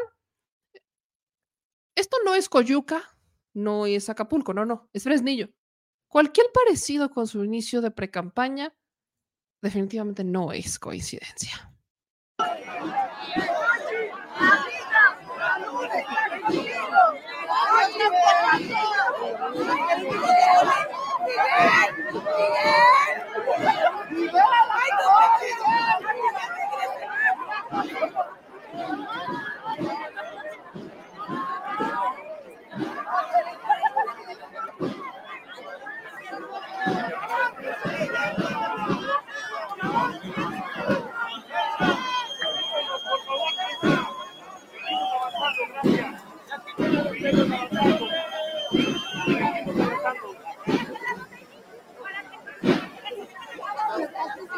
Gracias, presa. Despacito, seguimos avanzando. ¡México! ¡México! ¡México! Como dar cuenta, Xochitl Galvez inició su campaña en Fresnillo, Zacateca, en una caminata, marcha con velas, justo como inició la pre-campaña, aprovechándose de la tragedia. ¿Por qué? Porque no tienen otra cosa porque no tienen otra. Claramente la oposición va, el eje de su campaña va a ser seguridad. Y eso nos queda claro. Pues, ya lo decía en en particularmente, en una zona monrealista, en una zona que sí está devastada por el crimen, que sí hay bronca de seguridad. Yo no lo he justificado, ni puedo, ni hay cómo, ni lo vamos a intentar. El caso de Zacatecas es uno de esos casos curiosos, donde se supone que debería de estar mucho mejor, porque pues tienes un gobierno que es de Morena, con una alcaldía que es de Morena, que eventualmente, pues, si el problema más grande que hemos visto en otros estados, como Guanajuato, por ejemplo, ha sido la falta de coordinación entre los tres órdenes de gobierno y que por eso hay una muy mala, muy, mala seguridad en los estados y en, el territorio, pues aquí se supone que no debería de estar pasando, pero está pasando. Hay migraciones, hay gente que está saliendo de sus lugares de origen, por la violencia, por la ola de crimen, y entonces nosotros país lo aprovecha. Aquí resaltamos este, el eje que va a ser la, eh, la inseguridad, van a tocar el tema de inseguridad. Esto también me, parece un poco una burla, lo voy a decir, porque si no estás lucrando, sean de seguridad, en el tema de "Va, nosotros sí podemos, etcétera, etcétera. Eso es una cosa y esa será su propuesta, claramente. Pero que te vayas riendo, que vayas lucrando con algo que duele, que ha cobrado, que ha cobrado vida. Personalmente sí se me burla. Lo digo con honestidad. Pero además, fíjense que aquí sí ya apareció Santiago Krill, que me parece también muy loable. Santiago Krill lo estuvo en toda la pre-campaña de Xochitl Gálvez y es su coordinador. Es el, o sea, es el coordinador de campaña de Xochitl Gálvez y no apareció en ningún momento en la pre-campaña ni en la intercampaña. No, no, no. Santiago Krill andaba desaparecido. Ahorita que ya es campaña, entonces ya aparece Santiago Krill. Y de hecho ahí está junto a ella, agarrando la bandera, encabezando esta marcha. Cuando les digo que cualquier parecido con la realidad es no es coincidencia. Me refiero a esto. Este fue el arranque de pre-campaña de Xochitl Gálvez en Coyuca, aprovechándose de la tragedia de Otis. Si la si, si nos vamos a los escenarios estadísticos y Xochitl Gálvez en la pre-campaña no levantó en las encuestas y este fue su arranque, ¿por qué creemos que hacer exactamente lo mismo, pero ahora en otro estado y con otra tragedia, va a tener un resultado distinto. Si no estoy mal en el significado de locura, es hacer una y otra vez lo mismo, esperando diferentes resultados. ¿Sí, sí, verdad? Eso es lo que se define como tal como locura. Entonces, pues, leal- re- re- realmente, si nos vamos a esta misma, Xochitl Gálvez está haciendo una y otra vez exactamente lo mismo, esperando un resultado distinto. Se fue, arrancó pre-campaña en Coyuca de Benítez, aprovechándose la tragedia de Otis, porque estaba en tendencia. Y en ese evento le mentaron la mamá, le dijeron vete de aquí. Propios panistas la cuestionaron por arrancar en Coyuca, un lugar que ni siquiera es de ellos. En un lugar donde había una tragedia, donde había dolor, donde hay necesidad y de donde ellos ni siquiera tienen un control. ¿Cómo quieres la criticaron? Creo que hasta el propio los grupos la criticó. Y luego, ya en la campaña, Xochitl arranca en Zacatecas. Zacatecas, un lugar que por supuesto tiene problemas graves de seguridad, pero que es territorio Monreal. Ricardo Monreal quedó en los últimos lugares de la encuesta. O sea, ni siquiera estás combatiendo directamente a tu, a tu contrincante, no te estás, no te estás ni siquiera dándole así duro a tu contrincante. Estás atacando a Monreal. Si, si vas a iniciar atacando directamente a Monreal como si él fuera la estrategia nacional, pues no estás entendiendo absolutamente nada, porque los propios simpatizantes de Claudia, algunos están molestos con que ahí está Ricardo Monreal. De verdad, si lo ves estratégicamente, no, no me hace sentido. Entiendo que el tema va a ser seguridad, pero ¿en serio?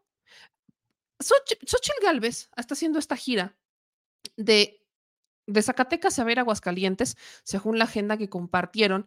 En Aguascalientes, justamente, Xochitl Galvez va a dar una rueda de prensa, si no estoy mal, y de Aguascalientes se va a ir a Guanajuato. Y en Guanajuato me parece muy pertinente lo que les voy a enseñar, que me parece pertinente y además insultante de Guanajuato. Xochitl Galvez, repito, le está apostando al tema de la seguridad. Zacatecas, Aguascalientes, Guanajuato. En Guanajuato, el todavía gobernador Diego Sinue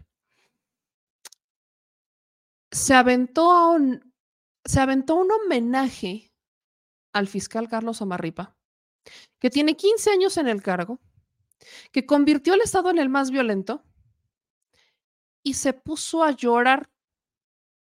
Diego Sinue se puso a llorar a horas del arranque oficial de Xochitl Gales, porque el evento multitudinario no es la marcha en Zacatecas, que es exactamente lo mismo que hizo en, en, en Guerrero. No, el evento multitudinario de Xochitl es en Guanajuato.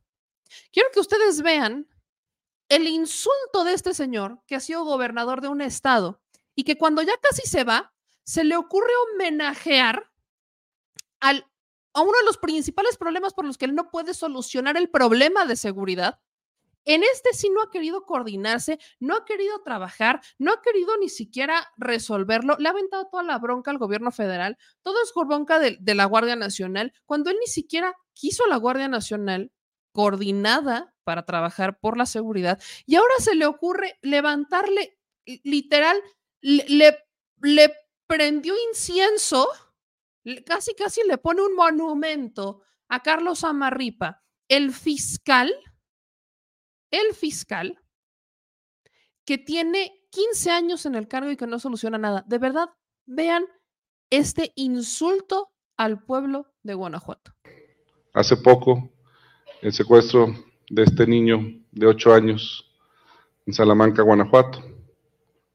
8 de la mañana aproximadamente, novedades, 9 de la mañana.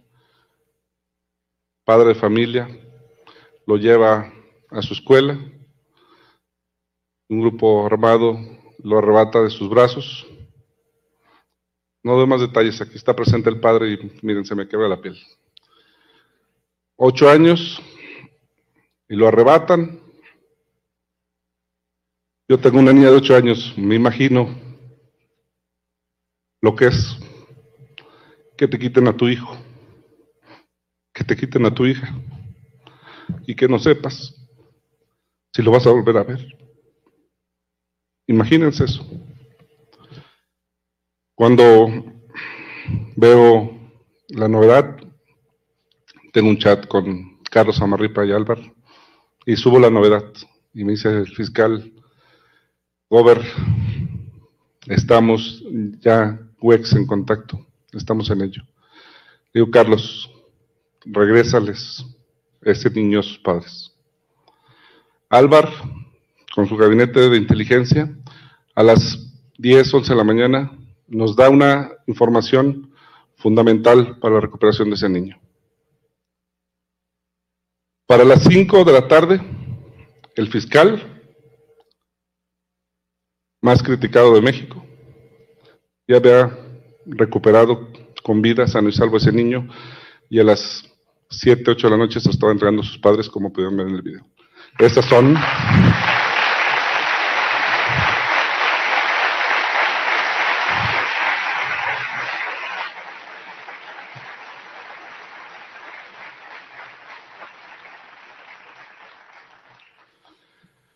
Esas son las historias por las que vale la pena seguir luchando. Esas son las historias. Ese video donde le entregan a su hijo, yo lo vi completo. Lloro porque como padre de familia sé que también hay muchos que no han regresado con sus padres. Y vale la pena seguir luchando porque precisamente esa es la interesa que Guanajuato ha demostrado en este sexenio. El de luchar, el de salir adelante, el de no rendirse jamás. Historias como esas hay miles, créanmelo. Yo le dije a Carlos y Álvaro, por estas cosas vale seguir peleando. No venimos por aplausos, venimos a dar resultados, venimos a salvar vidas. Entre el hacer y el decir. Congruencia entre el decir y el hacer. Y eso es lo que yo he encontrado en el fiscal Carlos Amarripa Aguirre, congruencia entre lo que dice y lo que hace. Más allá de las críticas, más allá de los señalamientos, que son al final politiquería, los resultados hablan de un hombre comprometido con la seguridad de su Estado y de su familia. Y por eso, Carlos, te digo, no podríamos tener la mejor fiscalía del país sin tener al mejor fiscal del Estado. Gracias.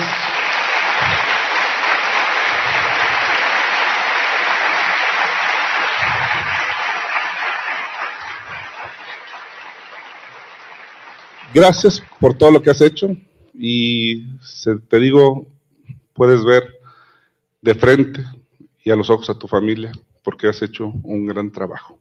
Enhorabuena, felicidades y que Dios los bendiga a todos. Gracias. Hay por ahí una, frase que se hizo muy famosa que, que dijo la sultana Aisha cuando ella era madre del último eh, rey islámico de Granada, cuando su hijo eh, salió justamente de la Alhambra tras entregar las llaves a los reyes católicos en 1492, que decía, llora como mujer lo que no supiste defender como hombre. Ya tiene muchos años. Yo la voy a modificar un poco. No llores como hombre lo que no supiste defender como Estado. ¿De qué sirven las lágrimas de Diego Sinoe cuando ya se va? Cuando no le dolieron todas las muertes en su administración. Cuando las muertes de su administración públicamente se las reprochaba al gobierno federal, pero administrativamente nunca turnaban los casos al gobierno federal. Cuando la única detención que lograron hacer de criminales de su territorio fue gracias a la coordinación con el gobierno federal y como el gobierno federal se llevó las palmas, él ya no quiso nunca más volverse a coordinar con el gobierno federal. Entonces, aprovechando un poco esta frase famosa del 1492 de la sultana Aisha, no llores como hombre lo que no supiste defender como Estado, lo que era tu obligación. No le quemes incienso a alguien que lejos de hacer su trabajo durante 15 años, ha hecho exactamente lo contrario. Todas las vidas cuentan. Todas. Y ahí es donde Xochitl Gales va a arrancar su campaña formal, el evento multitudinario. Eh, por el caso de Claudia Sheinbaum, pues ya sabemos que Claudia Sheinbaum arranca en el Zócalo, nos vamos a ver mañana por allá, pero este fue el promo que subieron a las redes sociales del arranque de, pues, de su evento, el que están promocionando, así que la invitación para ir al Zócalo este primero de marzo a las 4 de la tarde.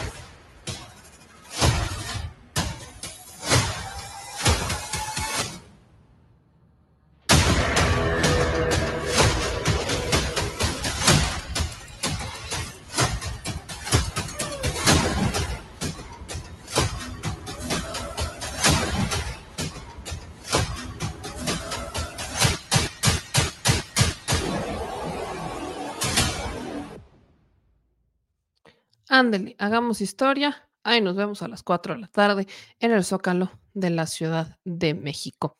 Falta ver cómo va a iniciar, eh, pues, Maines. Sabemos que va a iniciar Maines en este, pues en Jalisco. Vamos a ver si ha subido algo Jorge Álvarez Maines respecto a su campaña. Bueno, ya subió su spot hace 41 minutos oficialmente. Este es el primer spot de Jorge Álvarez Maínez, en donde evidentemente pues hace alusión al que era realmente el candidato.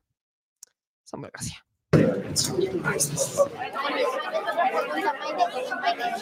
Maínez, dicen que esta elección ya está definida. Eso dice la vieja política. Nos expulsaron a un capitán a la mala, pero hoy el equipo está más unido y más fuerte.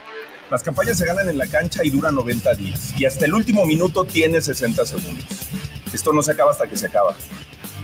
Lo nuevo va en serio. Maines, presidente de México. Qué Movimiento. bueno que inicia con un spot haciendo alusión a, a- a un equipo de fútbol, a una rueda de prensa de un equipo de fútbol, como el partido de fútbol que fue a ver y que ya saben lo que pasó, que se puso hasta las manitas, que grabó un video, se lo refrescó a Beltrones, luego ese video lo subió, aceptó que lo había subido, pero dijo que como que se chivió y luego mandó a Badabuma que no censurara a todos los que habíamos subido ese video y bueno, ese video sigue circulando en la Deep Web. Qué bueno que lo, que lo hace, para que no se nos olvide en dónde inician los partidos políticos. Y con eso nos despedimos, mi gente chula. Mañana le seguimos. Dice, yo voy con el mayonés. Sí, a partir de este momento no vamos así el mayonés. Es que es mayonés. Leo sus comentarios por acá. Higinio Luna nos mandó dos dólares de super chat. Aquí dice Leti Contreras que hay otra que se llama Olivia, que dicen que es panista de hueso colorado. Olivia Salomón, no, no es panista de hueso colorado, nosotros la entrevistamos, es poblana. Ella aspiraba a ser gobernadora, no, no pegó, ahora va por una diputación, si no estoy mal, diputación federal. Y Olivia Salomón, ella nunca había participado en la política, ella viene del sector privado, ella tiene un amplio, por eso queda también como enlace de las, del sector empresarial junto con este Lomeli. ¿Por qué Ana Lomeli? Porque Olivia Salomón pues es- ha sido empresaria toda su vida. Ella se ha dedicado mucho al sector inmobiliario, en Puebla es muy famosa por el sector inmobiliario y estuvo casada con el contador Rafael Moreno Valle, que yo ya lo, he platicado muchas veces y siempre lo menciono porque la familia Moreno Valle era muy grande y no todos estaban de acuerdo con eh, el preanista, porque Moreno Valle no era panista, era priista, que se hizo de, una mega coalición para ser candidato y por convertirse en gobernador. Él era priista, él fue senador priista, fue, estuvo muchos años en el PRI. Entonces, el gobernador, el exgobernador Rafael Moreno Valle, el difunto exgobernador, que todos conocemos, tenía un tío, hermano de su papá, que se llamaba Rafael. E- Es como una, hay, en esa familia hay un montón de Rafaeles. Rafael a su vez tiene un hijo que se llama también Rafael Moreno Valle. Entonces, Olivia en su segundo matrimonio se casa con Rafael Moreno Valle y ellos no se llevaban, o sea, los Rafaeles no se llevaban. Se presta mucho a confusión, pero si alguien no estaba de acuerdo con lo que hacía su sobrino, era el difunto esposo de Olivia Salomón. De hecho, ni siquiera se, se topaban. Entonces, valía la pena hacer esa aclaración también. Eduardo Velázquez ya nos dijo, nos mandó 50 pesos super chat. Y Norberto dice: Estoy viendo al candidato a ser gobernador del estado de Puebla, señora Meme Yamel. Salúdeme a su señor esposo, porque tiene una voz muy débil y muy suave, pero también es chaparrito, ¿verdad? ¿Señor esposo? No. Ese sí no. Pero bueno, mi gente chula, acá nos estamos viendo mañanita, porque hay, bueno, al ratito, porque hay muchas más cosas que decir en este su gustado espacio. Ya ando con la con la gargantita, pero ya casi estamos al 100. Nos vemos mañana para seguir diciendo las netas al chile. Les mando e- un un abrazo gigantesco, monumental y pues a descansar porque oficialmente inicia la contienda electoral. Adiós.